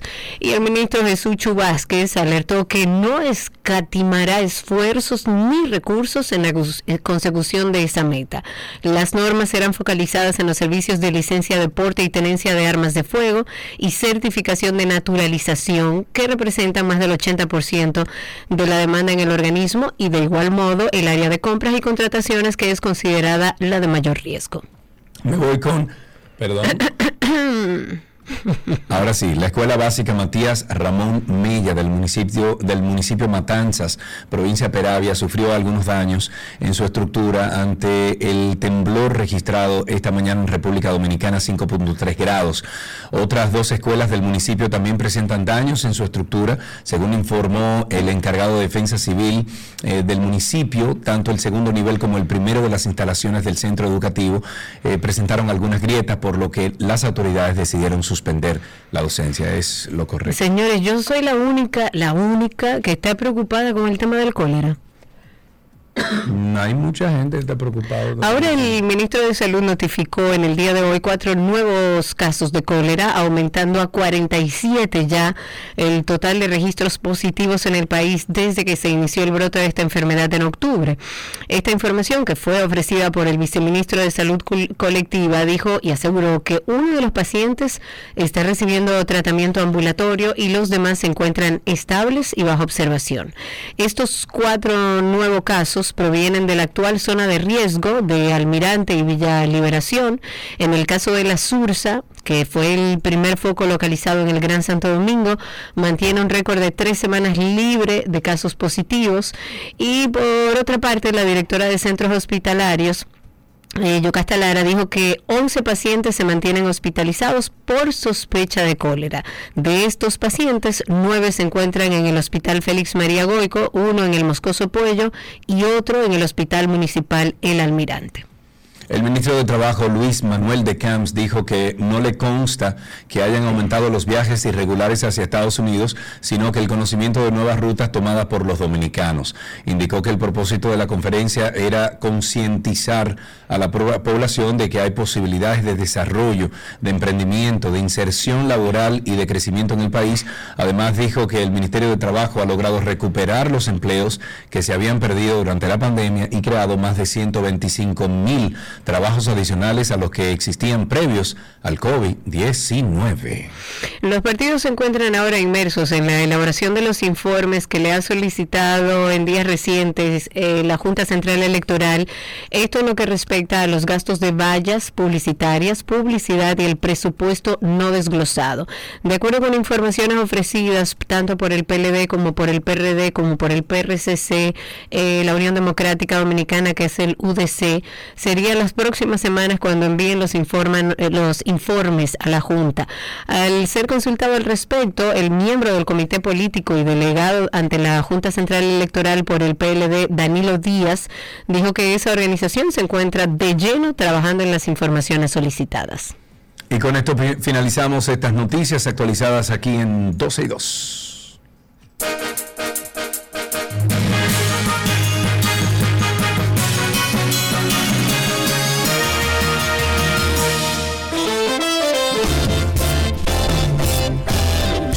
Bueno, Karina, que te conecte en Tulú entonces. Bueno, vamos a pedirle a Dios a todos sus santos y a la gente que me quiere que rece por mí para ver si yo esta, esta noche duermo con luz o sin luz. Ya veremos, pero mañana estaremos aquí en este dial 91.3, siempre recordándoles que esta comunicación podemos seguirla a través de redes sociales. Nos encuentran como Karina Larrauri, como Sergio Carlos Inese, 12 y 2 y Karina y Sergio After Dark. Bye bye. Uy.